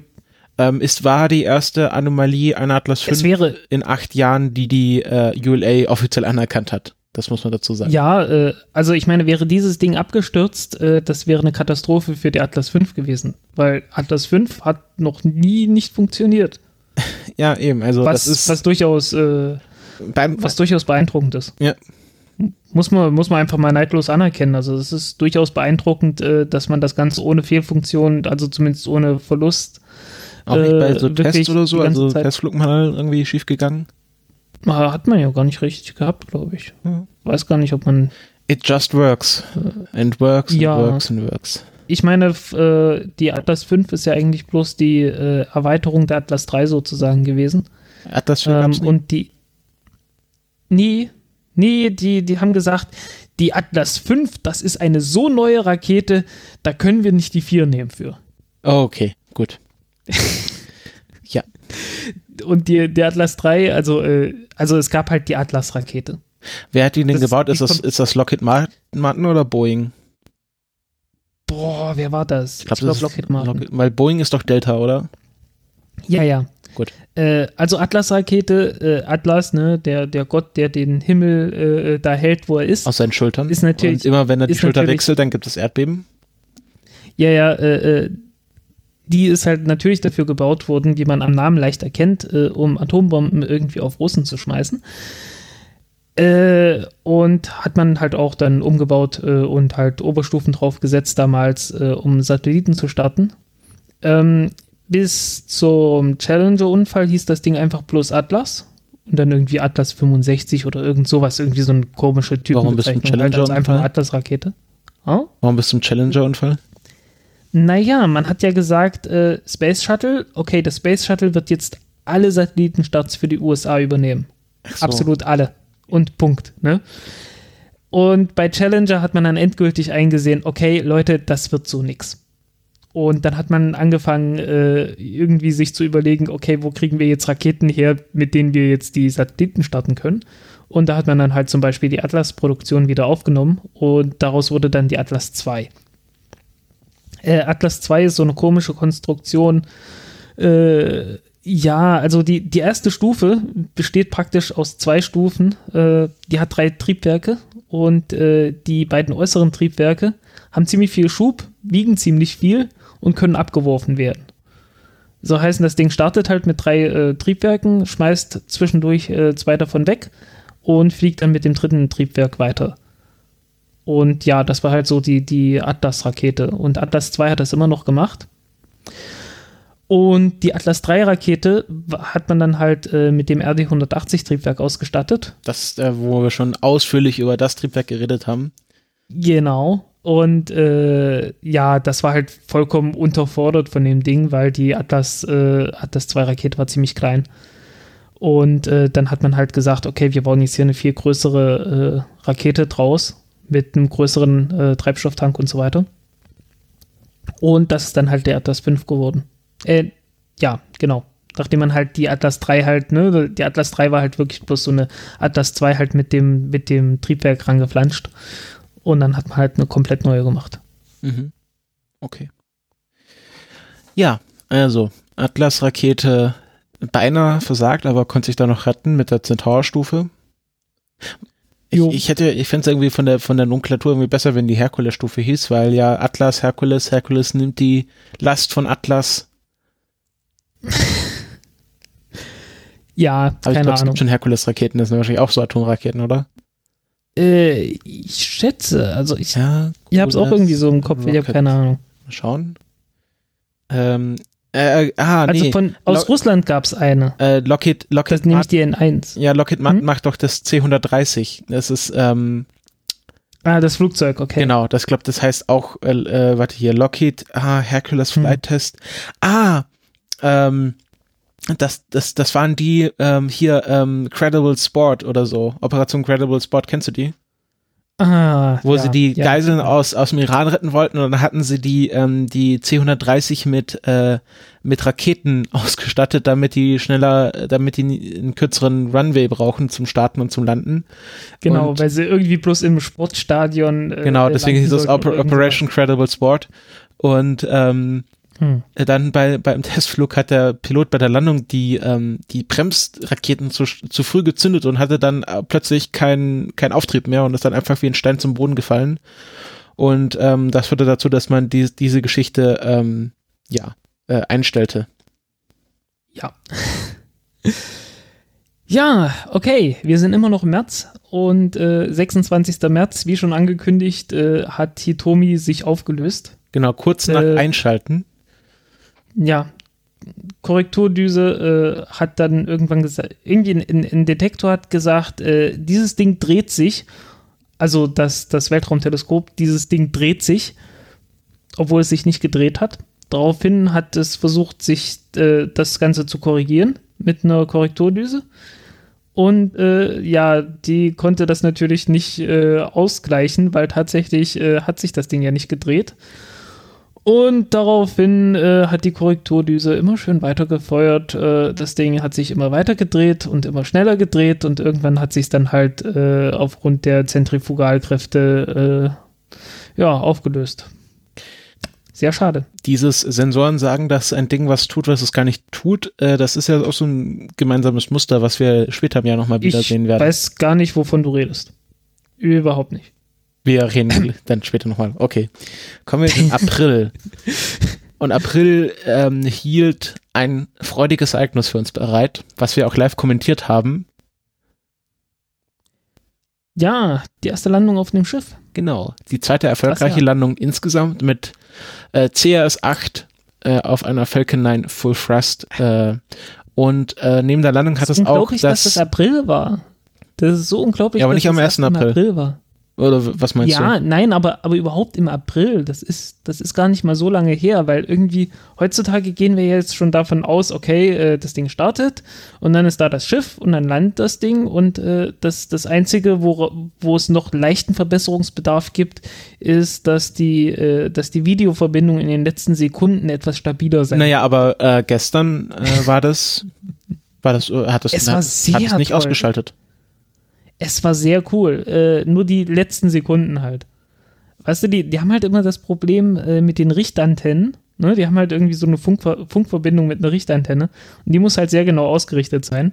Und wenn die, wenn die Rakete halt runterkommt, dann äh, gibt es halt jede Menge Vibrationen, dadurch, dass die halt äh, ein Raketentriebwerk auf dieses verdammte äh, Schiff Schiff, da runterrichtet. Und äh, dann bricht halt immer die Verbindung etwas ab. Ja, aber das Und haben sie dieses Mal sehr gut hinbekommen. Also sie hatten doch keinen größeren Freeze. Ja, wie gesagt, es waren halt so die letzten paar Sekunden, wo es dann halt plötzlich äh, ausfiel. Ja, nee, Also aber es kam halt- doch dann sch- relativ schnell wieder. Also man hat doch relativ schnell Es kam sehr schnell die wieder, Rakete ja, ja. stehend auf dem Schiff gesehen. ja, ich sag ja, also es sind halt so die letzten paar Sekunden, da müssen sie noch dran arbeiten. Aber ansonsten, hey, ist doch der Wahnsinn. Das ist das Einzige, worum, worüber man sich noch beschweren kann. Ne?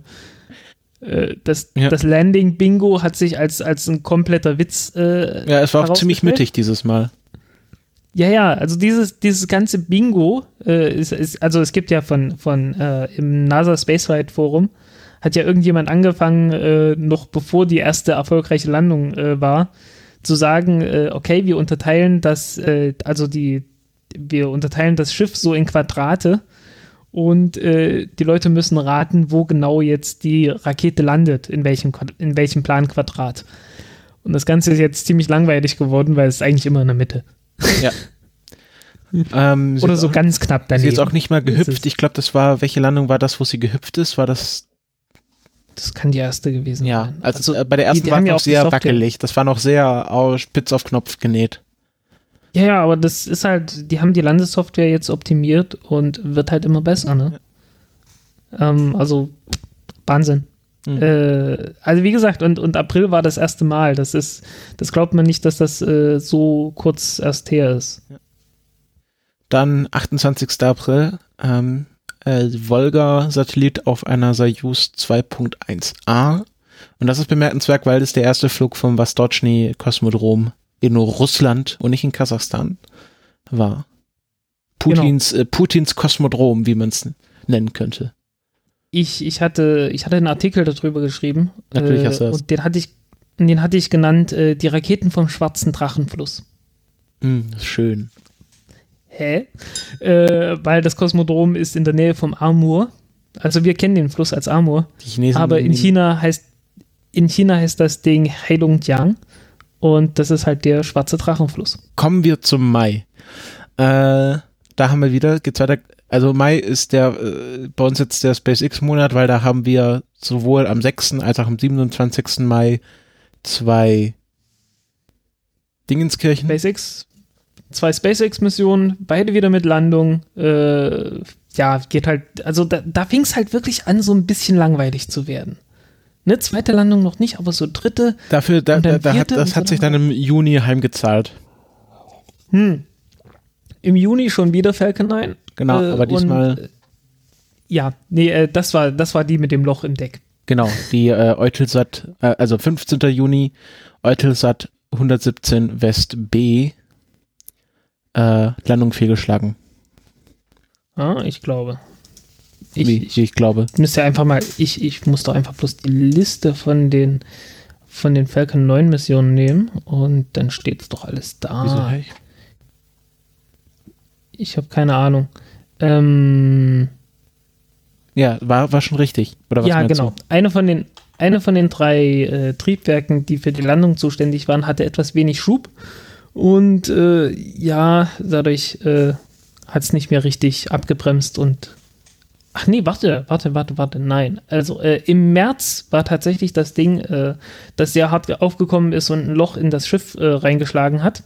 Aber dieses Ding hier, äh, ja, das ist halt etwas schief aufgekommen letzten Endes und äh, ist dann umgefallen. Genau, ich erinnere mich wieder. Okay. Ähm, ja, jetzt sind wir schon im Juni. Äh, ich, also über, über äh, Mai, die zwei Landungen, ja, waren halt Landungen. Waren halt Landungen, ja. Und dann im Juni. hm. Und äh, die Lange Marsch 7 Rakete, die ist noch geflogen. Genau, das erste Mal. ersten Mal. Am 25. Äh, Juni. Witzigerweise Lange Marsch 7, die erste, Raket, äh, die erste Raketenstufe davon äh, ist, also die, der Kern sozusagen, ist letztendlich das gleiche, was die Booster sind für die Lange Marsch 5 Raketen. Also Lange Marsch die haben 5 doch- wird von vielen kleinen Lange Marsch 7 gestartet. Genau. Ah, und putzig. die Lange Marsch 7, seine, ihrerseits, äh, hat halt Booster-Raketen und die entsprechen der ersten Stufe von der Lange Marsch 6. Also diese Nomenklatur von 6, 7 und 5 ist schon, also Äh, die Chinesen müssen sich mal auf Zahlen einigen. Mm, Ja, das, das hat Gründe. Äh, Ja, der das Punkt ist, eigentlich auch, sollte, eigentlich sollte die, die Lange Marsch 5 Rakete alles sein. Also die, die Lange Marsch 5 sollte eine modulare Rakete sein, die dann halt äh, irgendwie komplett halt irgendwie aus, aus aus einzelnen Modulen besteht. Und irgendwann hat man dann gesagt, nee, das machen wir jetzt doch nicht so ganz. Und dann hat man angefangen, die Rakete dann sozusagen aufzuspalten. Das Problem ist nur, man hat die ganze Zeit schon angekündigt gehabt, ja, die Lange Marsch 5, das wird unsere große Schwerlastrakete. Und davon wollte man dann nicht weg. Und deswegen ist die Lange Marsch 5 Rakete die große Rakete. Und die Lange Marsch 6 Rakete, die danach kam, äh, ist halt die kleinste Rakete und die Lange Marsch 7 ist dann sozusagen die mittlere. Ja. Damit die Zählen 5 auf Chinesisch. immer noch die größte ist. Ja. oh, naja. Wenn man es einmal weiß, ist es nicht so schwierig, aber äh, ansonsten ist es extrem verwirrend. Dann ähm, wollen wir gleich in Juli, nämlich äh, Juno, Juno erreicht den Jupiter, sehr viele Js in diesem Satz, ähm, am 4. Juli. Ja, Juno erreicht jetzt den Juno erreicht im Juli äh, jetzt den Jupiter, ja. Äh, Genau. So ungefähr. Äh, da gab es auch noch keine Probleme. Das gab es dann erst Ja. später. Ja, genau. Äh, Also bei, beim Erreichen, das war ja die äh, orbitale Inje Injektion, die dort stattgefunden hat. Das war noch nicht das Problem.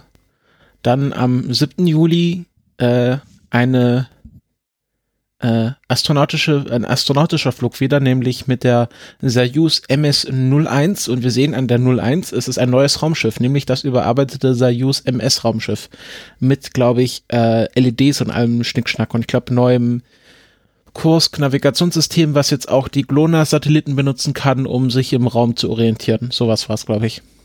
Ja, irgend sowas war das. Ja. Und das war noch alles toll und erfolgreich. Was war das Nee. Problem beim MS-Raumschiff? Äh, war das nicht, oder war das letztes Jahr? Was meinst Äh, also vorletztes Jahr.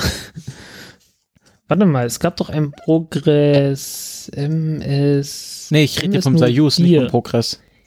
Ja, ja, ja, aber ich. Ach nee, Blödsinn, das war jetzt, äh, das war dieses Jahr. Okay, okay, nee, das kommt dann im Dezember. Von was, von was redest du? Äh, von dem äh, vor kurzem abgestürzten Programm. Ach so, ja, das hatte ich jetzt gar nicht in der Liste, ehrlich gesagt. Jo, Ähm, und dann ähm, mal wieder äh, SpaceX CRS 9. Äh, fünfte Ja, so, erfolgreiche ähm, Landung, zweite an Land. man merkt doch sehr, dass dieser, dass dieser Wikipedia-Artikel von SpaceX-Fans geschrieben wurde. Welcher? Na, dieser hier, dem wir jetzt gerade folgen. Ah, 2016 in Spaceflight. Ja. Nee, das ist einfach nur alle, äh, alle Auflistung aller Raketenstarts. Dass ich immer nur SpaceX erwähne, das ist, weil ich SpaceX-Fan bin. Ah, okay. 2016 in Spaceflight zählt alle Raketenstarts auf. Ich habe mir nur die interessanten rausgepickt. Ach so, okay. Gut, dann. Also wir äh, zählen jetzt hier äh, nicht alle, Ra- also wenn, wenn ihr gerade die Impression gehabt habt, dass wir jetzt über alle Raketenstarts des Jahres reden, nein, da gab es noch viel, viel mehr. Ja, äh, nee, ist mir bloß gerade sehr aufgefallen. Du hast das doch sehr SpaceX-lastig dann gestellt. Ich habe halt alle Erwähnung, erwähnenswerten Starts des Jahres rausgesucht und da gehört einfach SpaceX immer dazu. Okay. Wenn du meinst. Meinst du nicht? Mm, naja, mm, ich weiß nicht, ob es im, im Mai nicht wirklich äh, vielleicht doch noch den einen oder anderen Flug gegeben hat, den man hätte erwähnen können. Okay, dann gehen wir jetzt kurz, gehen wir jetzt kurz auf den 2016 Special Artikel und schauen, was es im Mai noch so gab. Ich lasse mir doch hier nichts unterstellen. Frechheit. April, Aber vielleicht Mai. war wirklich nicht viel los im äh, Lange sein, March im Mai nicht viel los war. 2D. Eine, ah, die Galileo-Satelliten sind gestartet. Hättest du darüber gerne reden wollen? Äh, mit einer Soyuz-Rakete, ne? Zwei Ja. Stück davon. Hat's ja, hat's ja durchaus Probleme schon gegeben. Äh, beim davor liegenden Start oder dem davor, äh, wo die nicht wirklich äh, in den Orbit gekommen sind, wo sie hin hätten fliegen sollen, weil irgendwie die, die Oberstufe nicht nochmal gestartet hat. Und sind in irgendeinem äh, nicht sehr gut nutzbaren Orbit äh, gestrandet. Und äh, ja, witzig ist halt, die Soyuz schafft es, zwei von den Satelliten zu starten. Und äh, die Ariane 5, die ja dann später auch nochmal gestartet ist, äh, schafft es gerade mal mit gerade mal vier Stück davon zu starten, obwohl es halt eine echt mehr als nur doppelt so große Rakete ist. Was halt daran liegt, dass die, äh, dass die Oberstufe, die man da benutzen muss, äh, diese, oh, wie hieß die, die EPS-Oberstufe für die ähm, Ariane 5 ist ja wieder startbar, im Gegensatz zu der normalen äh, ECA-Stufe, also halt mit, mit, dem, mit dem Wasserstofftriebwerk, dem alten Wasserstofftriebwerk, das man seit der Ariane 1 benutzt, was halt nicht wieder startfähig ist. Deswegen musste man halt diese komische, äh, diese komische EPS-Oberstufe nehmen, die halt äh, erstens nicht sehr viel äh, Treibstoff an Bord hat und äh, zweitens auch nicht sehr effizient ist, weil es ist halt äh, irgendwie bloß Hydrazin-Derivate und Druck gefördert und äh, halt alles zusammen nicht sehr effizient. Und damit äh, bricht halt sofort die, ähm, ja, die Nutzlast sehr stark ein. Und ja, Resultat ist, äh, die Ariane 5, äh, groß wie sie ist, kann gerade mal äh, vier Galileo-Satelliten starten, während äh, die Soyuz äh, halt immerhin zwei schafft. Obwohl sie doch sehr viel kleiner ist. Ja. Ähm, aber du musst mir zustimmen, im Mai gab es nicht so viele andere Raketenstarts. Mm, nee, muss ich, Guck. muss ich gestehen. Ich möchte di- diesen, diesen Moment für die Nachwelt festhalten. Ja, äh, Jetzt weiß ich gar nicht, wo wir jetzt aus, ist ein Glo es ist noch ein GLONASS-Satellit, also das, das, äh, äh, warte mal, was, was ist denn hier? Ist das noch ein, ein, ein argentinischer Satellit ist Wo? gestartet? Ach so, in dem, ah ja, okay, das war ein, das war ein äh, Lange Marsch 4B, äh, Rakete, da war ein argentinischer Satellit mit dabei. genau, Okay. Aleph 1 Konstellation, was ist denn das? Frag mich nicht. Okay, gut. Ich frage mich nicht. Dann ähm, August, 27. August, ähm, erste periovale, wie nennt man das? Peri, also die Juno-Sonde ist ganz tief in den Jupiter abgetaucht. nicht in den Jupiter, aber doch sehr nah rangekommen. Ja, hm. Ja. Wo gab es denn die Probleme? Das war, da gab es noch keine Probleme. Das Problem war beim zweiten Vorbeiflug, äh, nee, beim, beim ersten Vorbeiflug hat man gemerkt irgendwie, dass äh, ein Ventil nicht so funktioniert hat, wie man es wollte. Und musste daraufhin beschließen, dass man beim zweiten Vorbeiflug nicht wie geplant äh, den Orbit nochmal verändern konnte. Also man hatte eigentlich vorgehabt, äh, das ganze Ding nochmal etwas abzubremsen, so dass es in einen tieferen Orbit kommt und äh, sehr viel häufiger und sehr viel schneller den, äh, den Jupiter umrundet. Und das hat man dann abgesagt, wenn man gesagt hat, äh, wir können es nicht riskieren, dieses Triebwerk zu benutzen. Und äh, ja, dadurch äh, liefert die Sonde jetzt nicht so viel Wissenschaft, wie sie eigentlich das tun sollte. Nicht so viel Daten. Aber also ich meine, ein klar, die haben wieder. Ja, ja, klar, äh, aber halt äh, irgendwie bloß so, äh, also es dauert halt immer dreimal so lang, bis die wieder beim Jupiter vorbeikommt. Okay. Wie lang, wie lang ist denn da Ja. so, eine, so ein Orbit? Ich glaube, zwei Wochen waren geplant und es sind jetzt irgendwie 50 Tage oder so oder 53 oder sowas. Ja, okay, es geht ja noch. Irgend sowas. Es war ein, es war ein recht heftiger Unterschied, du. äh, hat man halt irgendwie so, ja, gute Mühe zum bösen Spiel gemacht, ne? Ja, die Mission dauert jetzt etwas länger. Äh, ja, okay. Ähm, jo, im Juni ist auch wieder ein PSLV gefl äh, geflogen. Da war ein deutscher, ein kleiner deutscher Satellit, Satellit dabei. Ähm, die PSLV, also was halt die, äh, die kleine indische Rakete ist, ähm, fliegt ja gerne mal mit internationalen äh, Nutzlasten und zwar auch sammeln Nutzlasten und äh, ja, in dem Fall war auch mal ein Deutscher dabei. Durchaus interessant. Also ich, ich, ich mag ja diese, ich, irgendwie mag ich diese, diese indischen Raketen, vor allen Dingen, weil die unglaublich zuverlässig sind.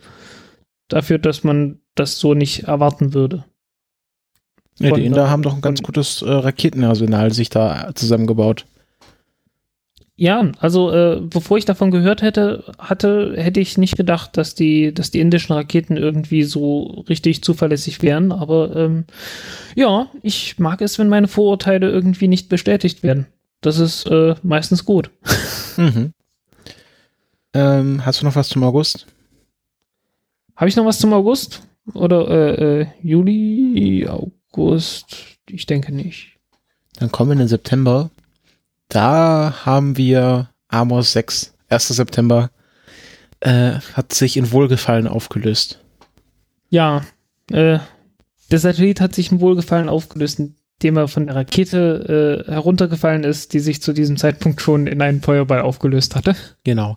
Äh, was ist jetzt die genaue Ursache? Das ist jetzt ja irgendwie final bestätigt worden.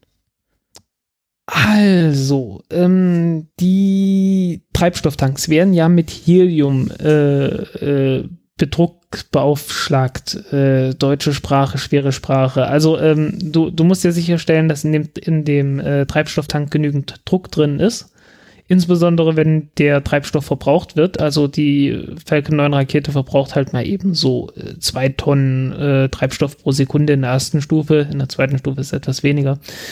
Und das muss irgendwie ausgeglichen werden und dafür hast du halt Heliumflaschen drin, Heliumdruckflaschen.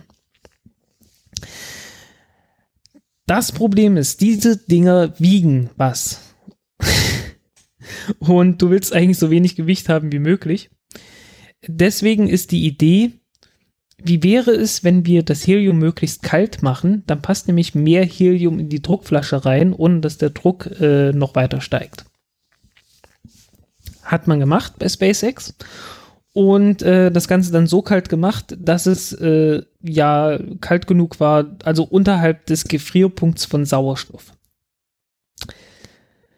Jo, Resultat der ganzen Sache war, äh, okay, es gibt noch ein zweites Problem. Die Druckflaschen bestehen einmal aus Aluminium und das Aluminium ist nicht stark genug, um äh, tatsächlich den Druck auszuhalten, der in dieser Druckflasche äh, herrscht.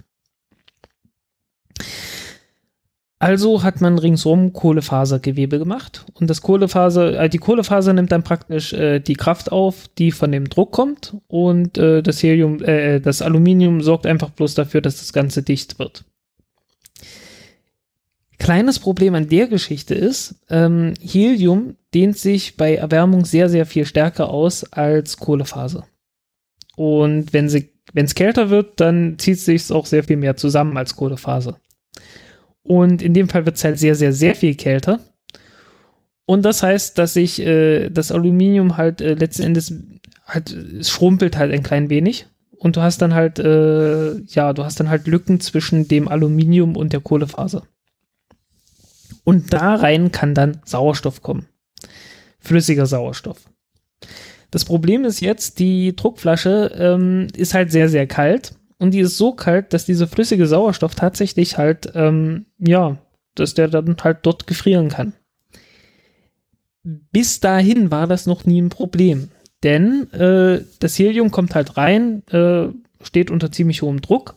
Und äh, sobald halt äh, sobald halt genügend Druck in der Flasche ist, dann dehnt die sich halt aus, die Lücken gehen weg, also die, die ist dann nicht mehr schrumpelig, sondern halt, du hast halt keine Lücken mehr und das flüssige, der flüssige Sauerstoff wird halt praktisch äh, aus der Kohlefaser rausgequetscht. Das hat bis dahin immer geklappt und aus irgendwelchen Gründen äh, hat es da halt nicht geklappt. Und äh, es blieb ein bisschen äh, fester Sauerstoff, also ein Teil von dem Sauerstoff ist halt festgefroren an dem Aluminium sozusagen äh, war noch übrig und äh, dann stieg der Druck und äh, der Druck im Inneren der Flasche hat dann halt gegen diesen festen Sauerstoff und der feste Sauerstoff hat dann seinerseits gegen die Kohlefaser gedrückt und das hat dann halt äh, irgendwann dazu geführt, dass die Kohlefaser kaputt gegangen ist und äh, das hat dazu geführt, dass die ganze Flasche kaputt gegangen ist. Und äh, ja, daraufhin ist die ganze Rakete dann äh, formschön auseinandergeflogen.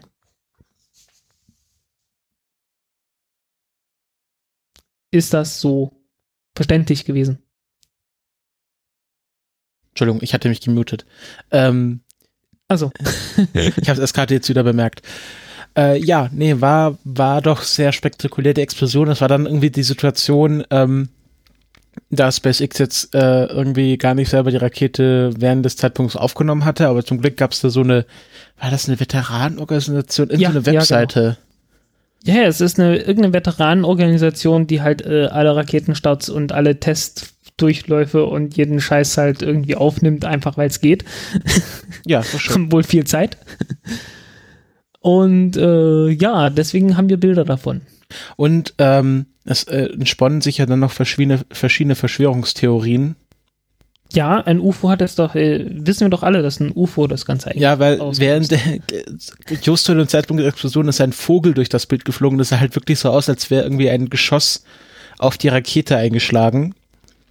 Und dann meinten auch, dann tauchten auf einmal Leute von SpaceX bei, äh, bei dem anliegenden Gebäude von der ULA auf und verlangten Zugang zum Dach, um zu schauen, ob dort ein Sniper-Schütze gelegen hat, der dann von der ULA beauftragt, ja, ziemlich dumm, wenn man das dann vom eigenen Gebäude aus macht, ähm, äh, die Rakete ermordet hat.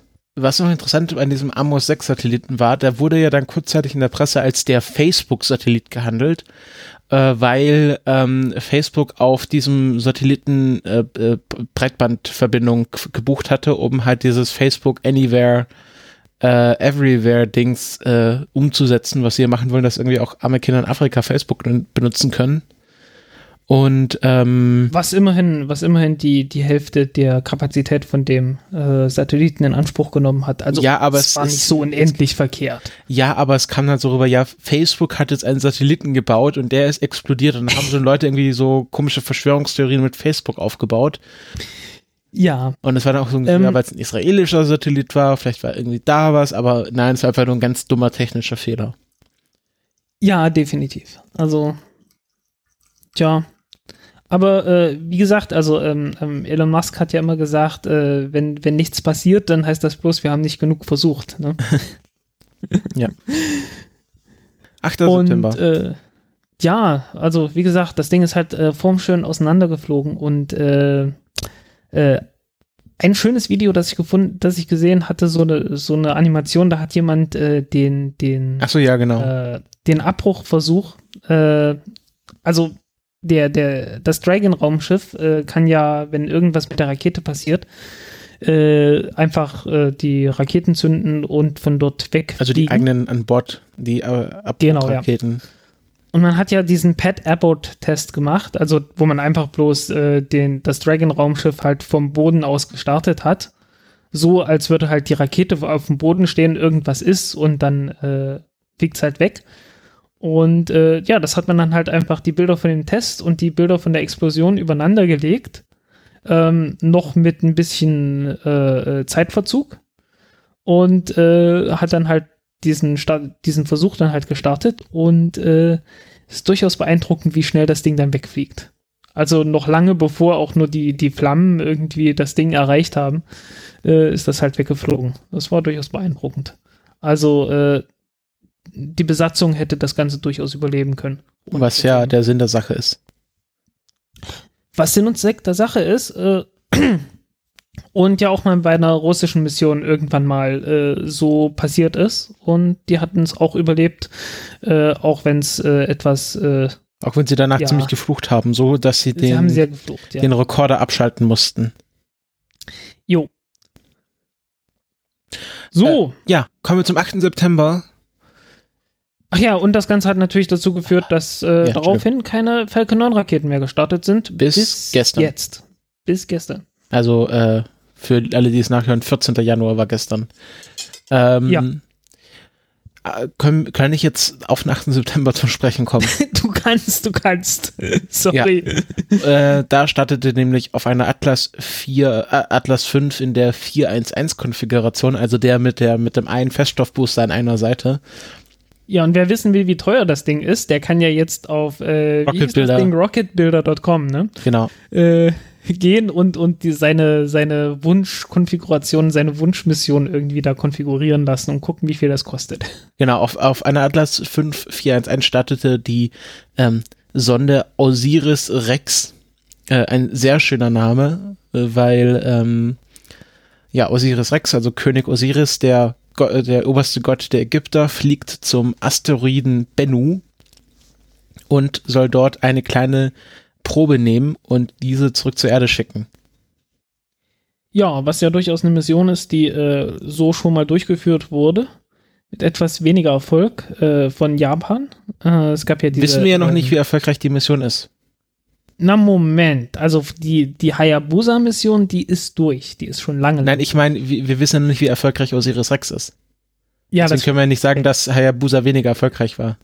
Ja. Kann ja äh, sein, dass die äh, einfach klicklich scheitert, die Mission. Ja, also äh, Hayabusa hat es irgendwie geschafft, irgendwie zwei oder drei Staubkörner von, von dem Asteroiden mitzunehmen, äh, den sie angeflogen hatte. Irgendwie hat da das, das Verfahren nicht ganz funktioniert. Ähm, Aber war durchaus eine sehr schöne Mission. Also äh, von ein paar Problemen geplagt. Ich glaube, Hayabusa ist äh, in einen Sonnensturm reingekommen und hatte Oh danach dann einiges an, an Fehlfunktionen gehabt. Das ist ja wie bei Star Trek, da geraten die auch ständig in Sonnenstürme. Ja, in Ionenstürme. Ähm, und ja, also genau. war etwas, war etwas schade, aber äh, sehr schöne Mission gewesen. Also die äh, Hayabusa war durchaus, ja, also habe ich, ein, hab ich in guter Erinnerung. aber jetzt geht's ja nicht um die Hayabusa-Mission, sondern um Osiris Rex. Kannst du dazu auch was sagen? Nö, fliegt. Ähm, äh, also nächstes ich, Jahr. Ich, Frag mich nächstes Jahr, okay? ähm, ja, wenn du dann einen Artikel zuschreiben musst auf Bullim. genau so ungefähr. Also soll im August 2018 äh, bei Bennu ankommen. Mm, Wie sie die Probe no nehmen wollen, ist folgendermaßen. Sie fahren so einen kleinen Teleskoparm aus und der do äh, dockt sich dann ganz vorsichtig an diesen Asteroiden an und dann nie- nies niest er, mehr- also so kann man es am besten beschreiben, also macht er so einen Genau. kleinen Luftstoß und dann hoffen sie, dass sie da möglichst viel Zeug aufwirbeln Ja. und das soll dann in so Also- Kammern gespeichert werden. Also ich habe das Ganze noch nie im Vakuum probiert, aber an Luft funktioniert das. Äh, Im Chemieunterricht hatten wir mal irgendwie weißes äh, äh, Kupfer, ach, was war denn das? Äh, Kupfer, was war denn das? Dieses, das Kupferzeugs, das, das, das blau wird, äh, Kupfersulfat, so. Ähm, wenn du trockenes Kupfersulfat hast, dann ist das weiß. Und wenn du es ein bisschen feucht machst, dann wird das blau. So, und jetzt hatte ich hier äh, weißes Kupfersulfat vor mir und hatte mir gedacht, hey, wenn ich da drauf hauche, dann wird das blau. Ah, es flog einfach nur weg. Ja, das Ganze ist ein sehr leichtes Pulver gewesen und ich habe halt, äh, äh, ich habe halt drauf gehaucht. Daraufhin flog das Zeug mir in den Mund. und äh, ja, äh, ich kann jetzt sagen, okay, Kupfersulfat schmeckt ungefähr so, als hätte man viel zu lange an, äh, an einem Centstück gelutscht. Mm. Ja, äh, also funktioniert so vom Prinzip her. Ich weiß bloß nicht, wie gut das Ganze im, äh, im Vakuum funktioniert. Ähm, da müsste man eigentlich mal hier bei Cody's Lab nachfragen. Der hat ja eine Vakuumkammer. Hm. Jo. Ähm, Weiß nicht, ob man den, ob man den irgendwie erreichen kann. wer? Äh, Cody's Lab. Was Kennst du denn das? nicht? Nein. Kennst du nicht? Nein. Geh mal auf YouTube. Jetzt? Ja, jetzt. Cody, C-O-D. Die Leute, die schalten doch bestimmt ab. Die, die, die hören gar nicht mehr zu. Cody's Lab. Also äh, sehr, nee, das ist, ein, das ist ein sehr geiler, das ist ein sehr geiler Kanal. Den, Und der ist in Berlin oder wie? angeguckt haben. Nee, das ist ein Amerikaner, der ist in, oh, frag mich Ich dachte, das wäre jetzt irgendwas mit, mit Berlin. Das ist ja. Nee, Ach, nee, der hier, ist ein, hier, das hat es mal verlinkt. Äh, Egg in the Vacuum Chamber. genau, genau, der Typ. Und äh, äh, der ist irgendwie aufgewachsen auf einer Farm in Utah und äh, äh, macht, äh, hat praktisch jeden Tag irgendein Experiment gemacht. Und irgendwann hat er angefangen, davon einfach, einfach Videos zu machen. Das ist sehr, sehr geil. Also äh, den Kanal kann ich echt bloß empfehlen. Okay. Hab da sehr viel gelernt auch. Ähm, okay, das war's zu Osiris 6. Anscheinend kann ich dich nicht dazu bringen, drüber zu reden. Ähm, Äh, nein, also äh, ich, ich habe einfach bloß äh, sehr wenig Ahnung davon. ja, Ähm, aber wie gesagt, ich, ich bin sehr, ich bin sehr optimistisch, was dieses Verfahren angeht. okay. Und ja, Gut, dann kommen wir, da wirst du wahrscheinlich mehr drüber reden können. Tiangong 2. ja, Tiangong. Tiangong, Tiangong 2. 2, der Himmelspalast, der, der zweite Himmelspalast von China. Genau, die zweite Raumstation, die China aus eigener Kraft gestartet hat. Und damit Ja. eine mehr als die Amerikaner aus eigener Kraft hinbekommen haben. Wobei, wobei Raumstation in dem Fall ähm, doch sehr hoch gegriffen ist. Und einfach zwei, zwei Ra Raumschiffe, die miteinander gekoppelt wurden. Äh, naja, also, also Tiangong 2 wiegt nicht mal halb so viel wie das europäische ATV. Okay. ähm, Nur mal so der, der Größenordnung wegen. sind die Chinesen da eigentlich immer noch drauf oder sind die jetzt mittlerweile zurückgekehrt? Äh, die, sind, die sind zurückgekehrt. Okay. Äh, schon seit einer ganzen Zeit sind noch Ja. letztes Jahr zurückgekommen. Ja, ähm, ja aber längste, längste Mission von denen gewesen. Und äh, ja, war einfach, war einfach eine, eine schöne Mission, von, denen man, von der man leider viel zu wenig mitbekommen hat. So insgesamt. Ja, waren halt die Chinesen. Jo. Okay, äh, Rosetta, Macht man die mal kurz, weil äh, Nee. die Achso, ah, die haben wir übersprungen. Nee, doch, doch. Die, die eigentliche, die doch. bemannte Mission kommt ja erst im, im Oktober dann. Deswegen mache ich jetzt mal schnell weiter. Genau, also Mit Rosetta? 30. September Rosetta landet auf 67p Churimov Gerasimenko. Ich weigere mich diesen. Insofern man einen Absturz, einen kontrollierten Absturz als Landung bezeichnen möchte. ja, ja, also Aber äh, äh, sagen, sagen wir es mal in Jan Werners Worten, Rosetta nearly landed. ja. Äh, und in dem Fall halt äh, sehr viel intakter, als das äh, dann etwas dann später, später- im Jahr noch der- passiert ist. Die Sonne, dessen Name Halt- nicht genannt werden darf. Genau. ähm, also, okay, das war irgendwie so halbe, halbe Laufgeschwindigkeit. Soll heißen, das Ding wird weitgehend intakt sein. Soll heißen, wenn. Ja, die Frage Tages ist, ob es überhaupt noch da liegt. Es kann also, also es kann ja durchaus sein, dass es wieder abge, abgeprallt ist. Nicht bei den Geschwindigkeiten. Und dann hatten die bei methodisch inkorrekt Unrecht. Oder wo war das? Ja. Nee, also der, der Lander ist ja, äh, äh, der Lander, das war ja das Problem. Der ist halt wirklich tatsächlich sehr weit nochmal äh, abgesprungen. Aber, Rosetta hätte das nicht gekonnt. Rosetta, ich glaube, die war so langsam. Ja, aber glaub, da die ist ja war so kaum langsam, Gravitation auf dem Ding. Ja, aber das Ding war halt wirklich so langsam, die, das, das dürfte auf jeden Fall noch drauf. Aber warum können sie die Sonne langsamer landen als den Lander? Äh, weil sie eine funktionierende Düse hat. Ach so, ja, das gibt, ergibt Sinn. Da war was, ne? Äh, weil, ja, also die, also die Sonde hat halt richtig Triebwerke, äh, die dafür gedacht sind. Und der Lander wurde halt mehr oder weniger abgestoßen von der, von der Sonde und äh, ist dann halt hingeflogen. Und äh, die eigentliche äh, Kaltgasdüse, die dann dafür sorgen sollte, dass der Lander auf dem äh, Kometen bleibt, die hat ja nicht funktioniert. Und deswegen äh, ist er halt nicht auf dem Kometen geblieben, sondern halt äh, noch dreimal rumgesprungen. Jo, Oktober. New Shepard In-Flight Test Escape Test, äh, was halt, ja, nötig ist, wenn man ein bemanntes, äh, äh, eine bemannte Rakete hat, äh, die eventuell auch irgendwann mal ähm, Fehlfunktionen haben könnte, dann sollte man die Möglichkeit haben, auch mitten im Flug äh, den Start abzubrechen und irgendwie da von der Rakete sich entfernen zu können. Und äh, das hat man getestet. Durchaus spektakulär, sah sehr gut aus. Ja, durchaus. Äh, Blue Origin hat natürlich dieses Jahr auch noch mehr gemacht, aber ich habe das jetzt mal als äh, exemplarisch rausgenommen. Die werden Äh, wahrscheinlich ja. auch dieses Jahr noch äh, weitere Fortschritte machen, oder? Ja, den, den, den eigentlichen Witz, was hier auch in dem, äh, in dem Artikel wahrscheinlich gar nicht drin steht, 2016 in Spaceflight, äh, hat man halt sehr, hat man halt wirklich bloß die Raketenstarts. Ähm, weil eigentlich haben die ja, haben die ja den, den großen Reigen der richtig großen Raketen angefangen dieses Jahr, ne? Ja, New Glenn, sag ich bauen. nur. Ja, zumindest vorgestellt, ne? Aber die, die New Glenn Rakete war ja doch durchaus äh, äh, äh, eine Überraschung, um es mal so zu sagen. Also ich Ja. hätte nicht gedacht, dass die, äh, äh, dass die erste Rakete, die von Blue Origin angekündigt wird, als orbitale Rakete gleich so ein mördergroßes Ding sein soll. Ich war ja fest davon überzeugt, dass die ihr, ihr BE äh, BE4-Triebwerk nehmen und dann irgendwie ein oder zwei von den Triebwerken zu einer Raketenstufe halt äh, verwursten und dann äh, eine kleine Wasserstoffstufe oben drauf packen und fertig ist.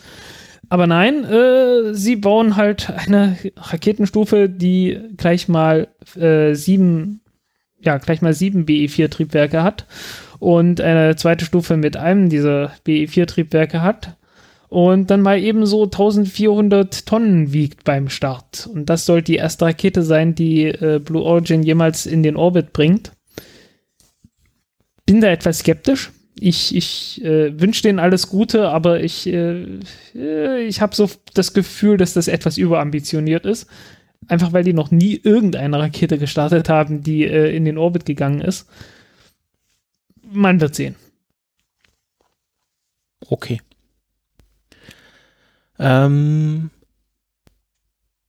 genau, dann kommen wir zu, zu der astronautischen äh, Mission der Chinesen, die dann zu Tiangong 2 fliegt. Am 16. Ja. Oktober. Ja, äh, da gab es ein tolles Bild von der Pressekonferenz. Weißt du, welches, ich- welches ich Ach, meine? die, wo die gegähnt haben? oder äh, nein. Oder was meinst du? Nein, das nicht. Nein, ich meine das Offizielle. Das Offizielle, wo sie, wo sie halt wirklich wie so zwei Wachsfiguren äh, äh, stramm dastanden. In der Mit Raumstation weißen oder wie? Handschuhen und so. Nee, nee, äh, äh, äh, bei der Pressekonferenz vor dem Flug. Achso, äh, warte. Wo sie halt in, in Militäruniform mit weißen Handschuhen und allem drum und dran äh, äh, halt wirklich äh, stramm dastanden. Äh, vor, vor einer chinesischen Flagge und so weiter. Ja, das ist halt jetzt nicht so wie Jan Wörner, der dann Tschüss, äh, hier Alexander ruft, wenn du das Video gesehen Ja. hast. Wo, wo er dann selber auch noch äh, bemerkte, ja, das wäre vielleicht nicht so irgendwie cool gewesen, einfach so Tschüss zu rufen, mehrfach.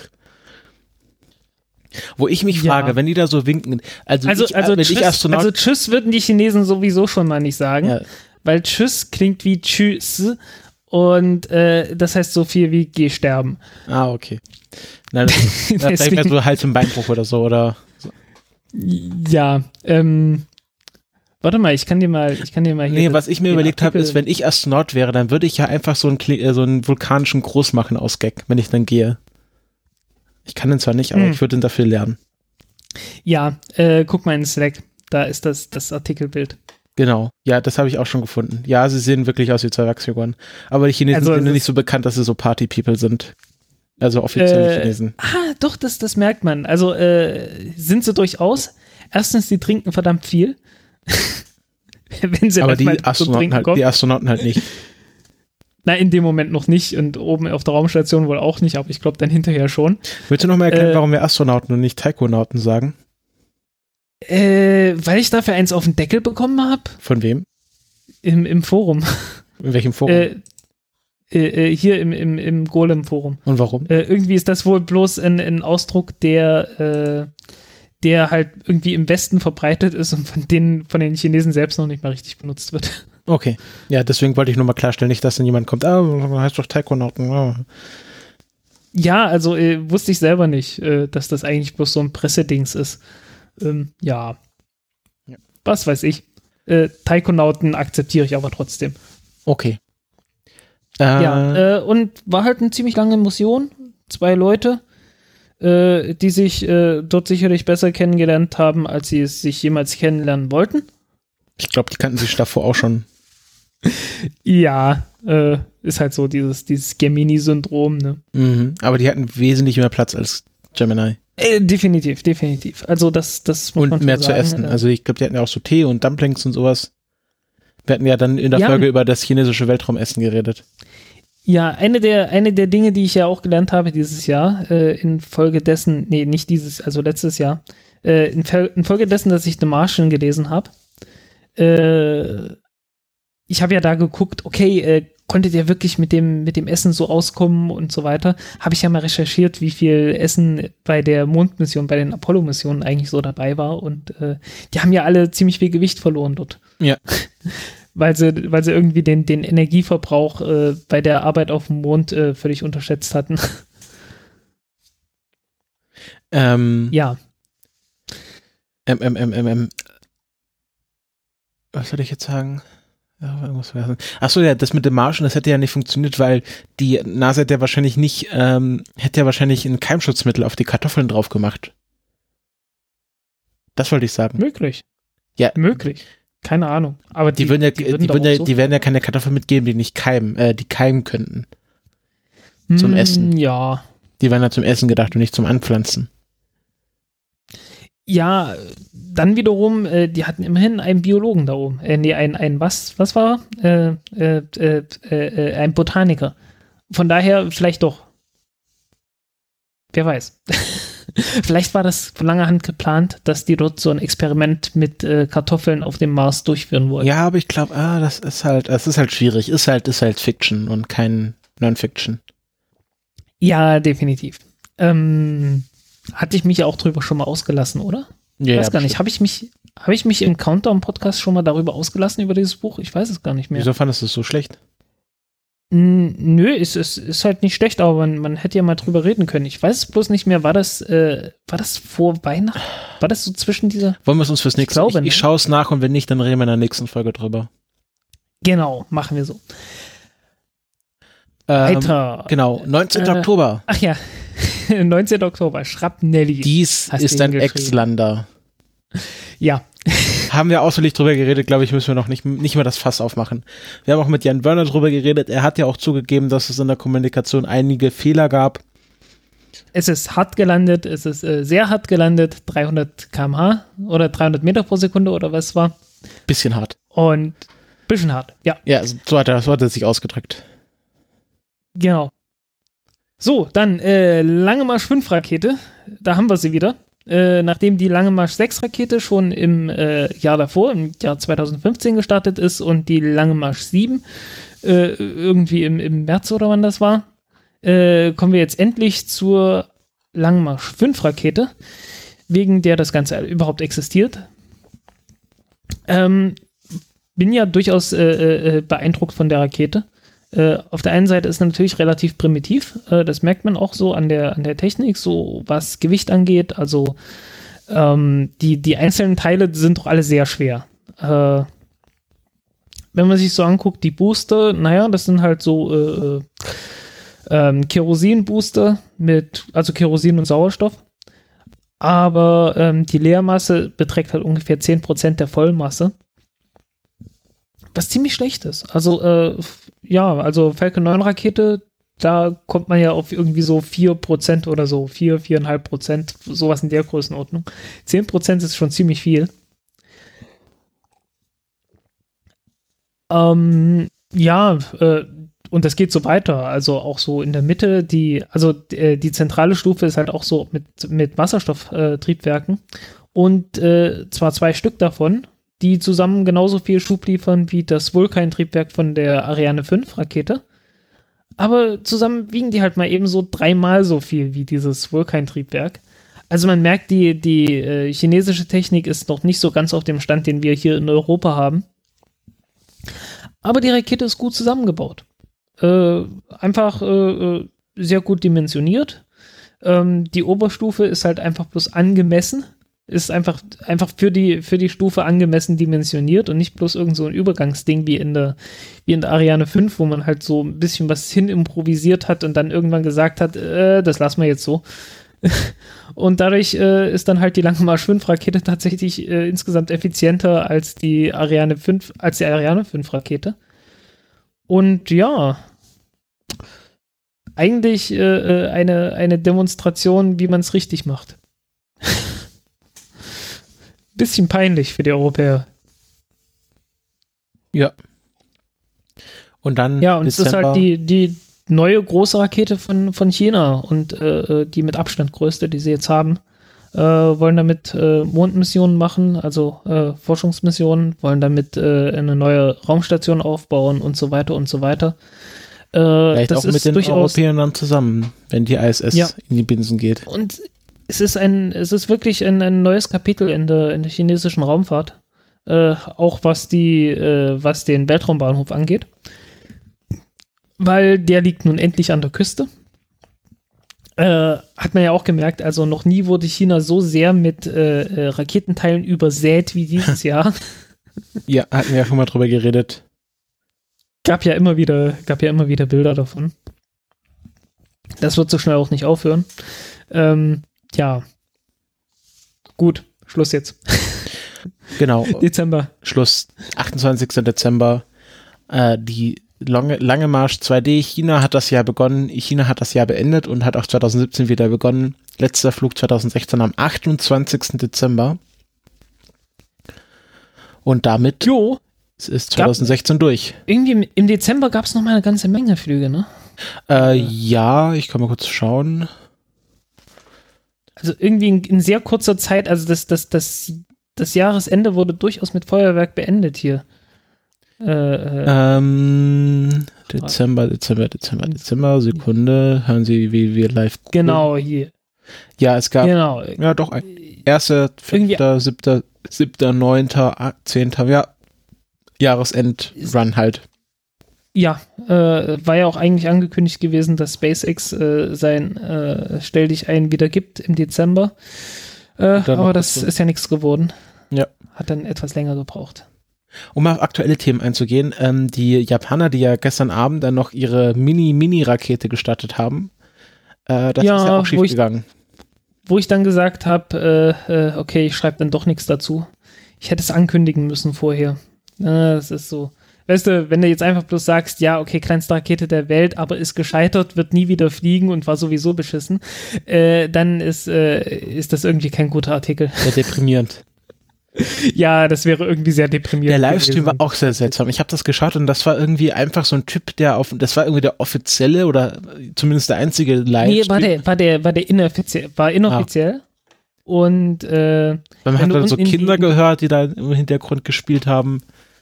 Ja, ja. Also äh, das Ganze kommt von von von äh, wie heißen die Dinger? Wie heißen die Leute? NVS äh, Nico Video Visual Solutions. Okay.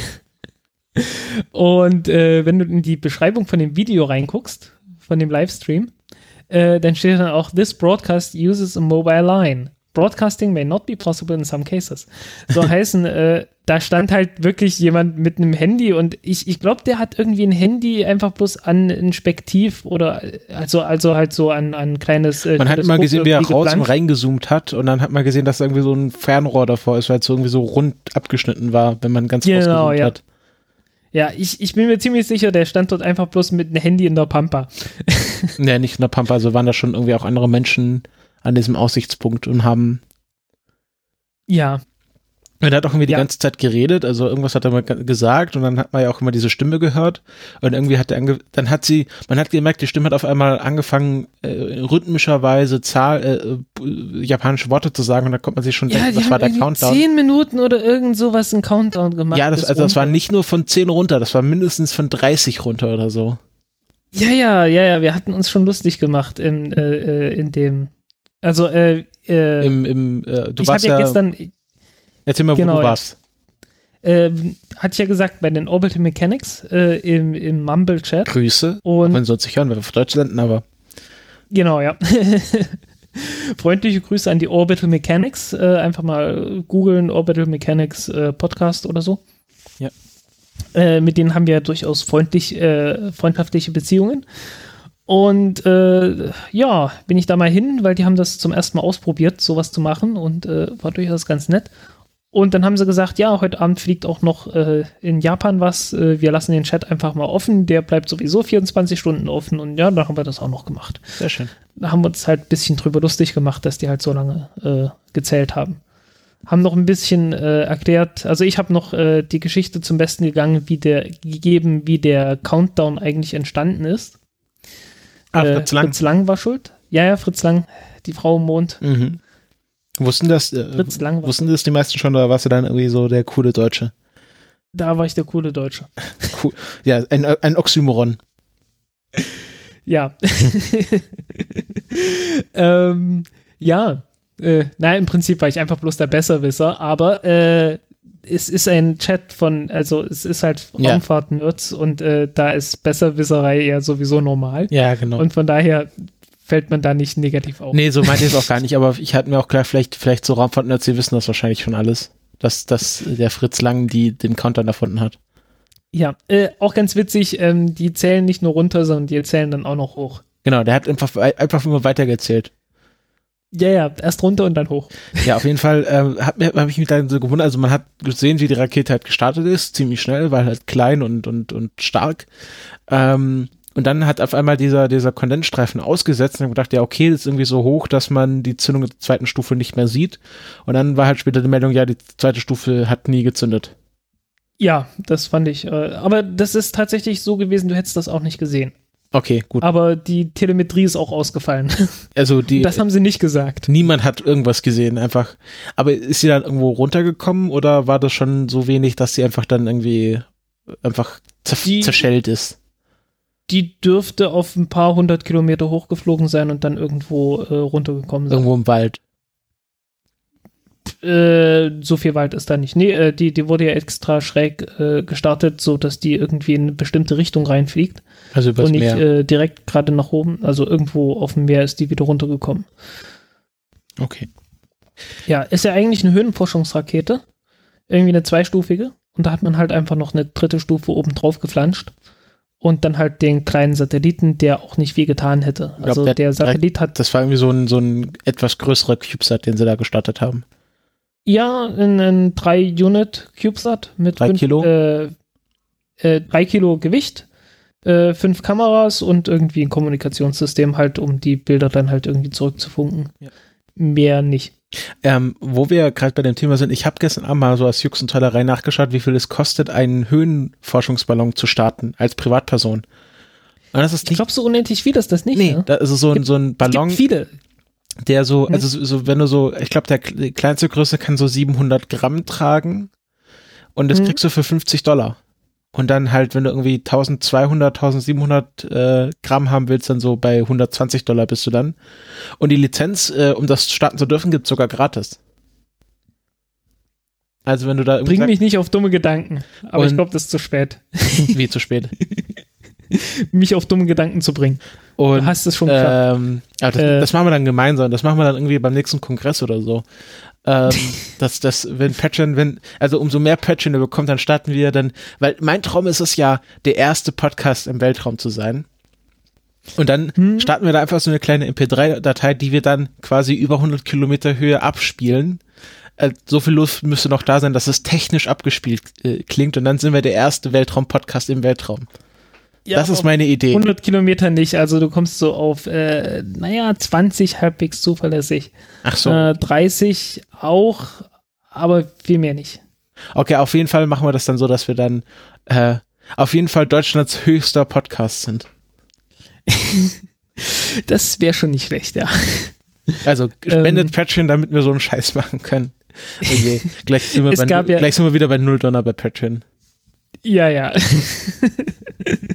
ähm, äh, es gibt ja theregister.com, nee, .co.uk. Ja. Kennst du das? Mhm. Die machen auch irgendwas mit und Raumfahrt.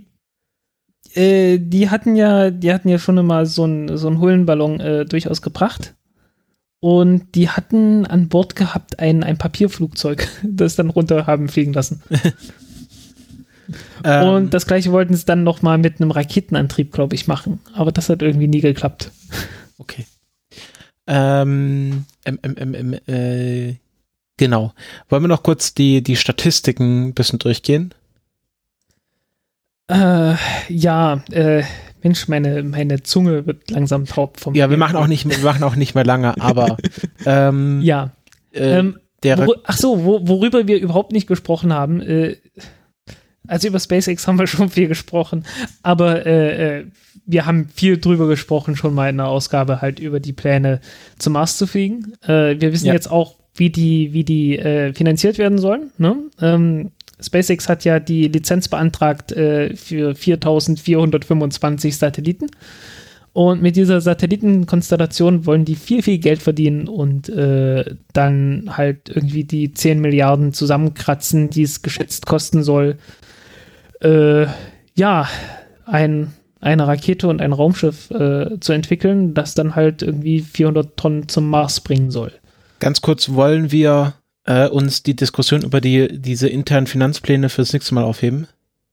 Das können wir gerne tun. Weil da würde ich gerne gesagt, noch mal- Ich kann sowieso nicht. Würde ich gerne nochmal drüber reden, aber dann, wenn wir nicht, du weißt schon. Nee, machen wir heute nicht mehr. Äh, das, das kriegen wir das nächste Mal irgendwie noch. Äh, Also diese Folge Jahresrückblick und den wollen wir abschließen mit einem kleinen Statistik-Roundup.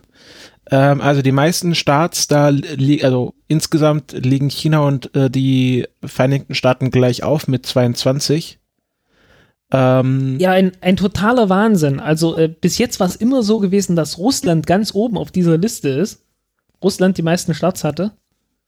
Und äh, jetzt irgendwie zum ersten Mal nicht. Und dann und, gleich äh, China mit United States China- auf Platz 1. Ja, China auf Platz 1 zusammen mit den USA. Äh, bei den äh, erfolgreichen Launches ist halt bei den Chinesen eine abgestürzt. Ja, Deswegen äh, hat bei den erfolgreichen die USA gewonnen, aber dafür hatten die Hm. einen Pre-Launch-Failure. Das war, glaube ich, äh, die Amos 6-Geschichte, oder? äh, wahrscheinlich ja. Dann äh, kommt Russland, wie schon gesagt, mit 19 äh, insgesamt Starts und 18 erfolgreichen. Da ist ja da eine Progress. Was? Gehören dazu eigentlich die Sojus-Raketen?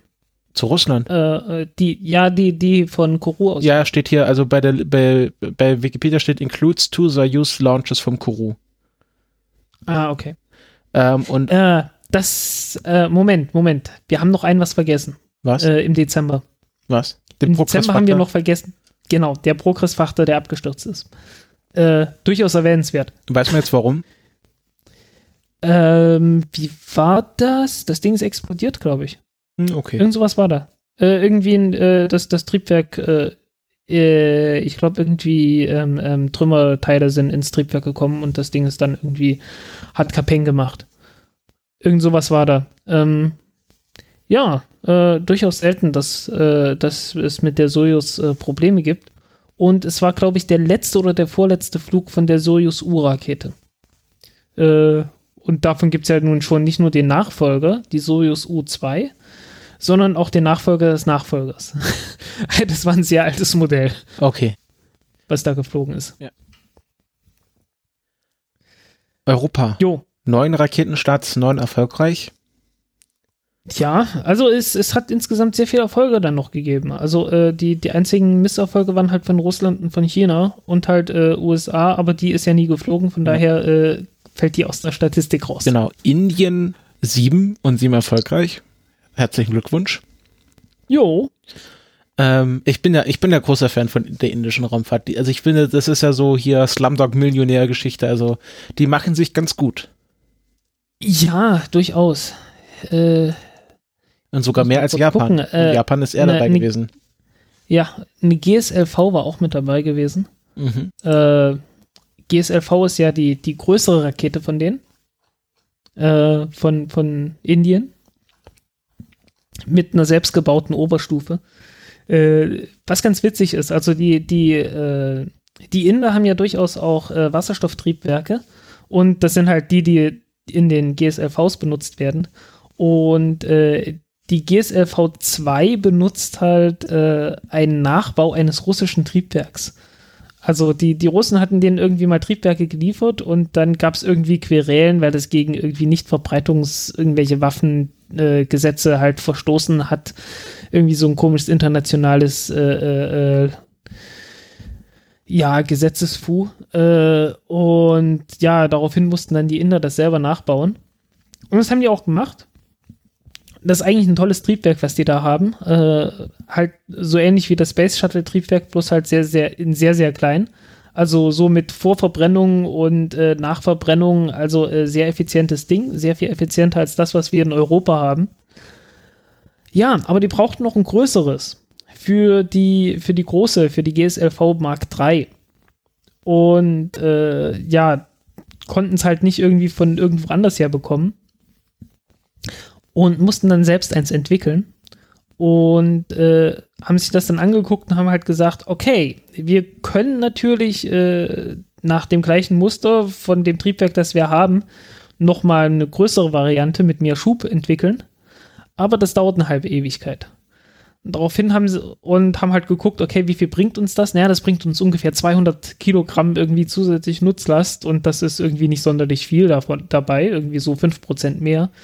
Dann haben sie gesagt, okay, wir bauen einfach bloß ein einfaches Triebwerk, so mit, äh, äh, mit Gasgenerator und entwickeln das halt für die GSLV Mark III. Und äh, ich fand das insgesamt ziemlich clever. Also es ist halt einfach nicht so viel Hightech, es ist nicht ganz so effizient, aber es geht halt schneller. Du brauchst nicht, du brauchst nicht irgendwie, irgendwie noch zwei Jahre mehr Testzeit oder so und kannst das halt einfach machen. Ähm, ja, da kann sich Europa halt echt mal eine Scheibe von abschneiden. Weil bei uns muss ja immer alles gleich Hightech sein. Äh, irgendwie hätte man, hätte man in Europa einfach mal das HM7-Triebwerk aus den 70er Jahren äh, äh, genommen und das einfach mal modernisiert und äh, mehr Schub da irgendwie rausgeholt. Äh, ach, wie toll könnte die, könnte die Ariane 5 Rakete heute sein. Aber hat man ja nicht. Man wollte ja dieses Vinci-Triebwerk haben mit Expanderzyklus, super effizient und äh, äh, immer noch ein bisschen mehr Schub und nie voll qualifiziert und äh, ja, was sich jetzt halt, was halt eine, eine Geschichte ist, die jetzt seit äh, 20 Jahren vor sich hin siecht. Ja. Ja, das sind die Inder einfach cleverer. Und irgendwie alle anderen auch. das ist sehr, sehr schade. Okay, Rand vorbei. Ja. Dann äh, und an letzter Stelle teilen sich Israel und Nordkorea, äh, auch zwei Länder, die man selten in einem Satz sagt. Äh, Israel Ja. und Nordkorea mit jeweils einem äh, erfolgreichen Raketenstart, den letzten Platz. Äh, und insgesamt gab es 85 Raketenstarts und äh, 83 erfolgreiche. Ja, trotzdem nicht sonderlich viel. Nee, also, Also- äh, im Vergleich zu, keine Ahnung, ne- wann waren 80er so Jahre, 70er Jahre oder so. irgendwie 200 Oh, Starts aber im Jahr? Also ich meine, die, die, äh, die Sowjetunion hat ja allein an Sojus-Raketen, ich glaube in der Spitze mal 80 oder so in einem Jahr gestartet. Ähm, Also das ist schon, das ist im Prinzip traurig, was wir hier haben. Ne? So gerade mal 80 Raketen pro Jahr, das ist echt nicht viel. ähm, Aber Also wird ja ganz- mehr. Also ganz kurz bei nach Familie aufgesortiert, da sind die Chinesen ganz weit vorne mit der Langen Marsch Raketenfamilie mit 22 Starts, äh, gefolgt von der R7, also alle Soyuz Raketen mit 14 Starts und dann Falcon, ja, gleich, gleich die Falcon Rakete mit 8 Starts. ja, Und ja bei, also es bringt was. bei Typ, sind wir jetzt mal bei, bei Typ, da sind Man wir bei der Atlas jetzt- 5. Man müsste es jetzt noch mal, man müsste es jetzt noch mal nach verwendeten Raketentriebwerk aufschlüsseln. Äh, bei Typs immer so ist die Falcon sogar mit Lange Marsch 2, so Soyuz 2 und Atlas 5 auf dem ersten Platz. Jo. Ja, und äh, die meisten Raketentriebwerke, die gestartet sind, sind natürlich ganz klar die Merlin 1D-Triebwerke. Wahrscheinlich gefolgt von den RD 180, oder? Nee, ach, äh, äh, ich würde eher sagen RD 107. Äh, das sind die Booster-Triebwerke von der, von der Soyuz-Rakete. Ach so, ja. ja. Äh, nach, nach, was noch ganz kurz interessant ist, nach Weltraumbahnhof, da ist Baikonur auch auf dem Pla zweiten Platz nur, gemeinsam mit Kourou und Cape Canaveral mit 18 Starts weit vorne. Ja, also äh, Russland startet halt nicht nur von Baikonur aus, äh, haben ja auch noch in Plesetsk und halt, wie gesagt, äh, seit neuestem auch noch äh, hinten in Vostochny. Ja, beziehungsweise ähm, Kourou, äh, äh, Baikonur ist Kasachstan, nicht Russland. Ja, genau. Aber obwohl, es ist gepachtet. Ich weiß gar nicht, ob das exterritorial ist. Hm, ich würde nach, hm, schauen wir mal nach. Ich, ich Baikonur keine Ahnung. Kosmodrom. Ähm, ist das Space War? Ähm, ich glaube nicht. Ich, die schließen noch mal so Verträge mit Kasachstan. Die müssen es doch mal neu aushalten.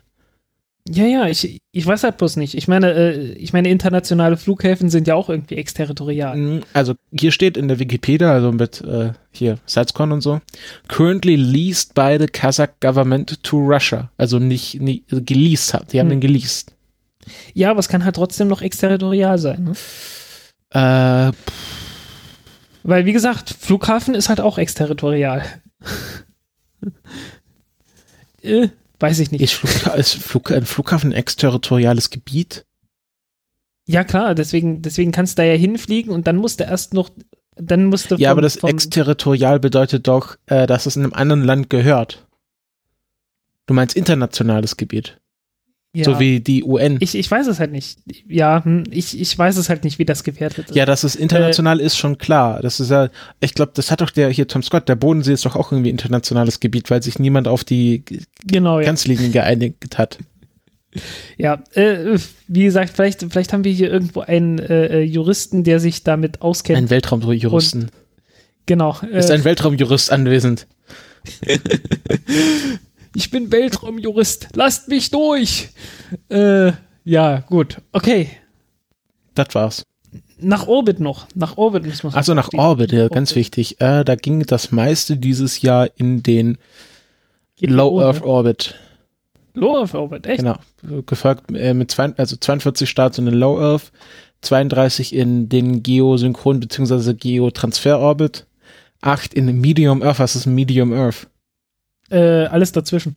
Okay, aber dann zwei, Äh, Low Earth Orbit geht bis, ich weiß nicht, äh, je nach Definition irgendwas um die 1000. zwei Oder, in den oder 600 oder irgend sowas. in den heliozentrischen Orbit. Davon sind äh, das sind Tran Tra Transferorbit zwischen Planeten auch mit eingenommen. Ja. Und was ist Aber ein transatmosphärischer Orbit?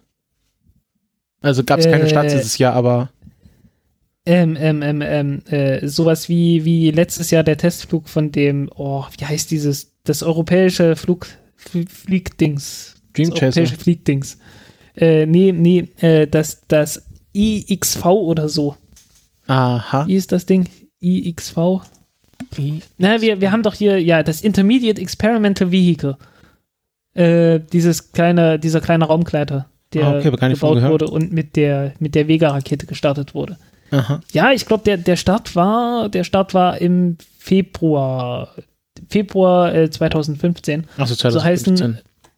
also so heißen, äh, äh, ein paar Monate bevor der, der Countdown-Podcast angefangen hat. Okay, dann, dann hat es für uns nicht stattgefunden. Genau, das, das hat nie stattgefunden.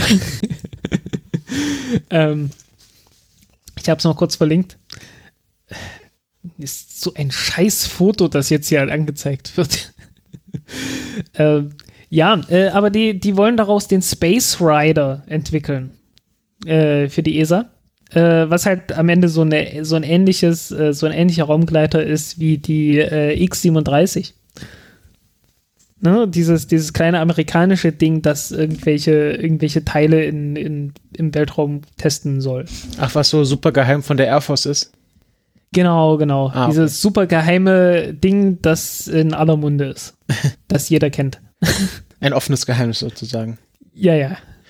Und was auch von Anfang an. Ich glaube, damit haben wir alle Statistikauswertungen vorgenommen, die es auszuwerten gibt. Jo, äh, wir bedanken uns wieder mal für alle Spenden und für die, für die Kommentare, die kamen.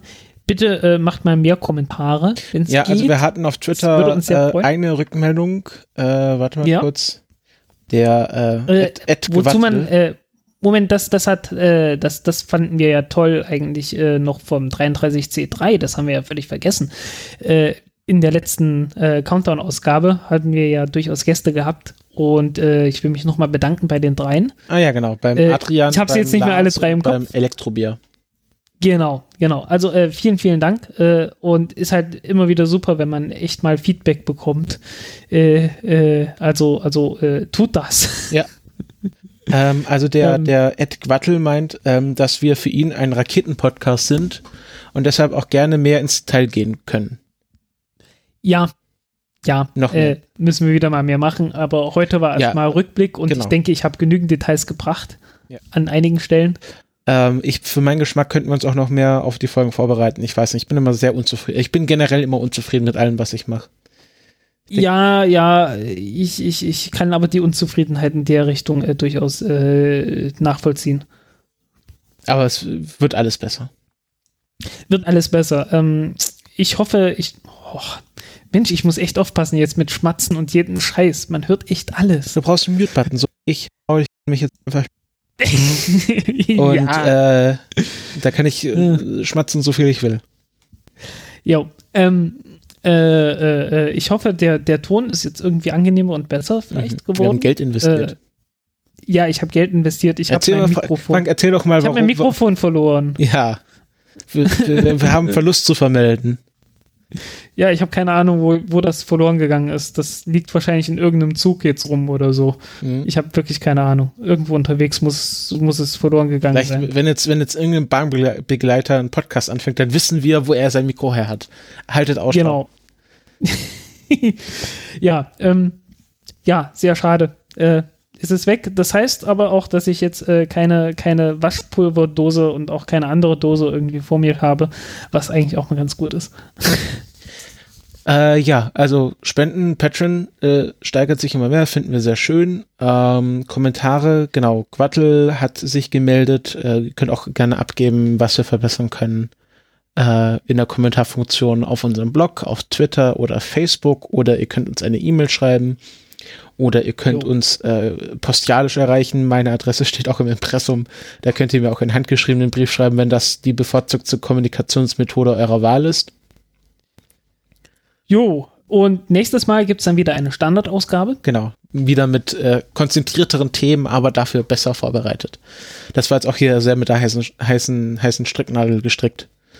Ja, ähm, Äh, aber ich irgendwie, ich, ich habe irgendwie dieses Jahr irgendwie sehr schlecht bin ich reingekommen. Halt, wie gesagt, irgendwie noch viel Arbeit gehabt nach dem Kongress und äh, dann auch noch krank geworden und irgendwie, ich, ich bin nach Berlin gekommen und ich habe erstmal irgendwie drei Tage irgendwie war ich so, bäh.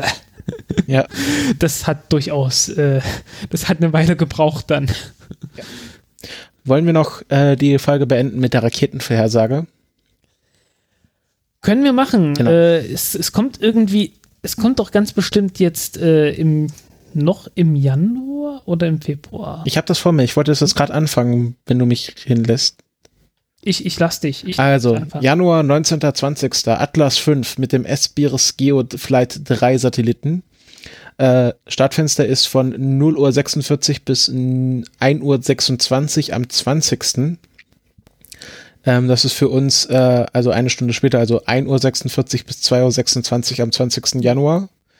Ähm, Start von Cape Canaveral und das ist ein Satellit, der ähm, will, genau, vom US-Militär dr der dritte ähm, Infrarot ja genau, Missile Early Warning Detection, also zur Verteidigung Hm. der freien Welt. Ihr wisst schon. Ja, ja. Dann am 24. Januar aus Japan eine H2A mit dem DSN-2 Satelliten vom äh, Tane, Tanegashi, Militär zum Tanegashima Space Center, Spe, Space Center. Space Center, ja. Genau. Äh, auch wieder ein Militärsatellit, Kommunikation. Und ich habe ich hab übrigens keine Ahnung, äh, wird das, wie das richtig betont wird. Äh, äh, gestern im Chat äh, Tanegashima. haben alle irgendwie Tanegashima gesagt. Und Aber äh, heißt, ich sag immer heißt es, Tanegashima. heißt es äh, Fu- Fukushima oder Fukushima? Ich habe keine Ahnung. Ich habe wirklich keine Ahnung. Äh, Japanologen, bitte meldet euch. Genau. Dann- äh, ich kann Chinesisch so ein bisschen, aber äh, äh, Japanisch irgendwie. mh, pff. Dann äh, Not Earlier Than, 26. Januar, also äh, ungefähr am 26. Januar, eine, wieder eine Falcon 9 mit dem Echo Star 23 Satelliten. Ungefähr Startfenster ist ähm, 6 Uhr bis äh, 8.30 Uhr unserer Zeit morgens. Ja. äh, vom, morgen. äh, vom Launch äh, Komplex 39A vom Kennedy Space Center Florida. Ähm, Das genau. ist dann am, an einem, an einem, an einem, an einem Donnerstag. Okay. Äh, mit Echostar, genau, ist ein, einfach Kommunikationssatellit. Jo. Dann, Dann noch ein Atlas 5. 26. und- Januar, 26. 27. Atlas 5 mit dem National Reconnaissance Office Satelliten neu- 97, 79, so rum. Ungefähr Startfenster ist äh, 2 Uhr bis 4 Uhr nachts. Ja, mit einer Geheimnutzlast zur Verteidigung der freien Welt. Genau. Äh, Space Launch Complex 3E vom Vandenberg Air Force Base, Kalifornien. Jo. Dann Praktisch am gleichen Tag wie die Falcon 9 Rakete. 27, Äh, ja. Dann halt am Abend. ne? genau. Äh, Ja. Nee, Nee, am, am nächsten Tag, Genau. stimmt. Äh, nach, nach amerikanischer Zeit ist es, Abends. nach amerikanischer Zeit ist es der, der 26. also 8 Uhr bis 10 Uhr Eastern Standard Time und 5 Uhr bis 7 Uhr abends äh, Pacific Standard Time. ja, plus bei uns ist es dann halt schon am Genau. nächsten Tag. Aber in, in Amerika ist es der gleiche wie die Falcon Genau. 9. Dann Januar 27. 28. Eine Soyuz mit dem Hispasat 36W1. Ähm, ungefähr, nee, ziemlich genau um äh, 2 Uhr 3 und 34 Sekunden morgens, also sehr viel, sehr viel nachts dieses Mal, ähm, am 28. von ähm, dem Europe Launch, was ist, was steht ELS? European Launch Space hab, nee, nee, das, das ist irgendeine französische. Genau, in Sinnamari, French Guiana, also nicht Kourou, gibt es da nochmal einen anderen Weltraumbahnhof? Nee, Oder ist das Kourou? das ist Kourou. Ah, okay. Ähm, genau, äh, genau, wird, die Soyuz-Rakete wurde von Ariane Space gekauft. Äh, Ensemble de Lancement Soyuz. Okay. Ähm, Also Soyuz Startrampe. Genau. Äh, genau, ist ein äh, kleiner. Was ist das? Ähm, also known as Hispasat, A, äh, Hispasat AG1. The satellite is based on the small geo platform developed by OHB and the European Space Agency is owned by Madrid-based Hispasat. OHB ist, glaube ich, eine deutsche Firma. Genau. Äh, genau, also es ist äh, Kommunikation für Spanien und Portugal und, und die Amerikas.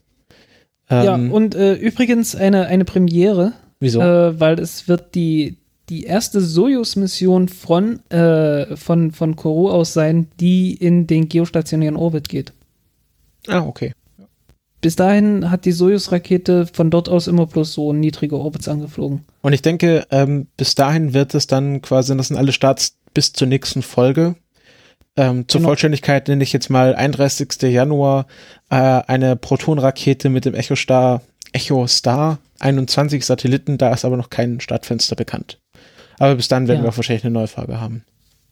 Ähm, ja, witzigerweise äh, äh, hieß, der, hieß der Satellit mal äh, Terstar 2 und ich muss mal kurz gucken, wie der. Äh, ah, ich finde hier jetzt gerade keine, keine Details dazu. Aber Terstar 1, der ist mir halt ein Begriff. Äh, Warum? oder? Warte mal, Terstar 1? Oder habe ich den jetzt irgendwie verwechselt? Also es gibt hier einen Wikipedia-Artikel zu Terstar 1. Ja. 1. Juli 2009. Hätte nicht größer. Also ich, ich hab's. Oder verwechsel ich das jetzt gerade mit einem anderen? Ich glaube, ich verwechsel das mit einem anderen. Äh, es gab einen Satelliten, der irgendwie eine riesengroße Antenne hatte, aber ich glaube, ich weiß nicht, 2009 klingt Ja. Tesla wie- 1 hat schon eine ziemlich große Antenne. Ich schick dir mal ein Bild. Ja, irgendwie so Ich, 22. Ich pack das äh, Bild mal in den Slack, dann kannst du es dir anschauen. Ja, Also schon eine ziemlich große Äh. Antenne, was das Teil hat. irgendwie so 22 Meter groß. Hä? Ja, genau das Ding. Äh, äh, riesengroße Antenne, äh, fand ich irgendwie super. äh. Wurde damals, glaube ich, von der Ariane 5 einfach bloß als Einzelnutzlast äh, gestartet, weil in der Nutzlastverkleidung nicht mehr genug Platz war für was Zweites. Okay. Das Ding war halt auch ziemlich schwer. okay. Ähm, und das waren alle Raketenstarts der nächsten zwei Ich- Wochen. Ja, ich, also ich, ich finde einfach bloß diese, diese Antennenkonstruktion ziemlich faszinierend. Ja, das wird ja dann äh, richtig Weißt spannend, wenn wir dann eine Weltraumfahrstuhl haben und dann richtig große Satelliten starten können. Ja, also ich meine, ich, ich bin hier in einem, in einem elfstöckigen Gebäude, äh, das, na, jeder Star, also das geht hier bis zum neunten Stock oder so. Also wenn du die, wenn du die Satellitenschüssel hier hochkant aufstellen würdest, dann würde die bis zum neunten Stock fast gehen. oder achten oder so. Also äh, richtig, richtig groß das Ding, wenn man sich das mal so auf der Erde so vorstellt. Also, ja. Und das haben die halt irgendwie in dieses Ding da reinge reingepackt und dann halt, äh, äh, sobald es draußen, sobald es äh, im Orbit angekommen war, halt entfaltet. Äh, Finde ich faszinierend. Ja, ich auch. Und ich, ich hätte es ja gerne, dass man irgendwann mal einen Satelliten startet und den zum Mars fliegt, äh, der genauso eine Antenne hat. Weil äh, im, äh, im Mars-Orbit gibt es einfach noch keine Satelliten, die eine entsprechend große Antenne haben. Und äh, es würde doch sehr helfen, da mal ordentliche Bandbreiten äh, zu bekommen. Ne, Ich meine, es ist, ein, ist ja ein totaler Witz, dass wir hier äh, in, in so kurzer Entfernung zur Erde halt so große Antennen haben. Aber über die großen Entfernungen, wo es halt richtig was bringen würde, da haben wir das nicht. Ja. Ähm, und ich glaube, damit können wir diese Folge beenden, oder?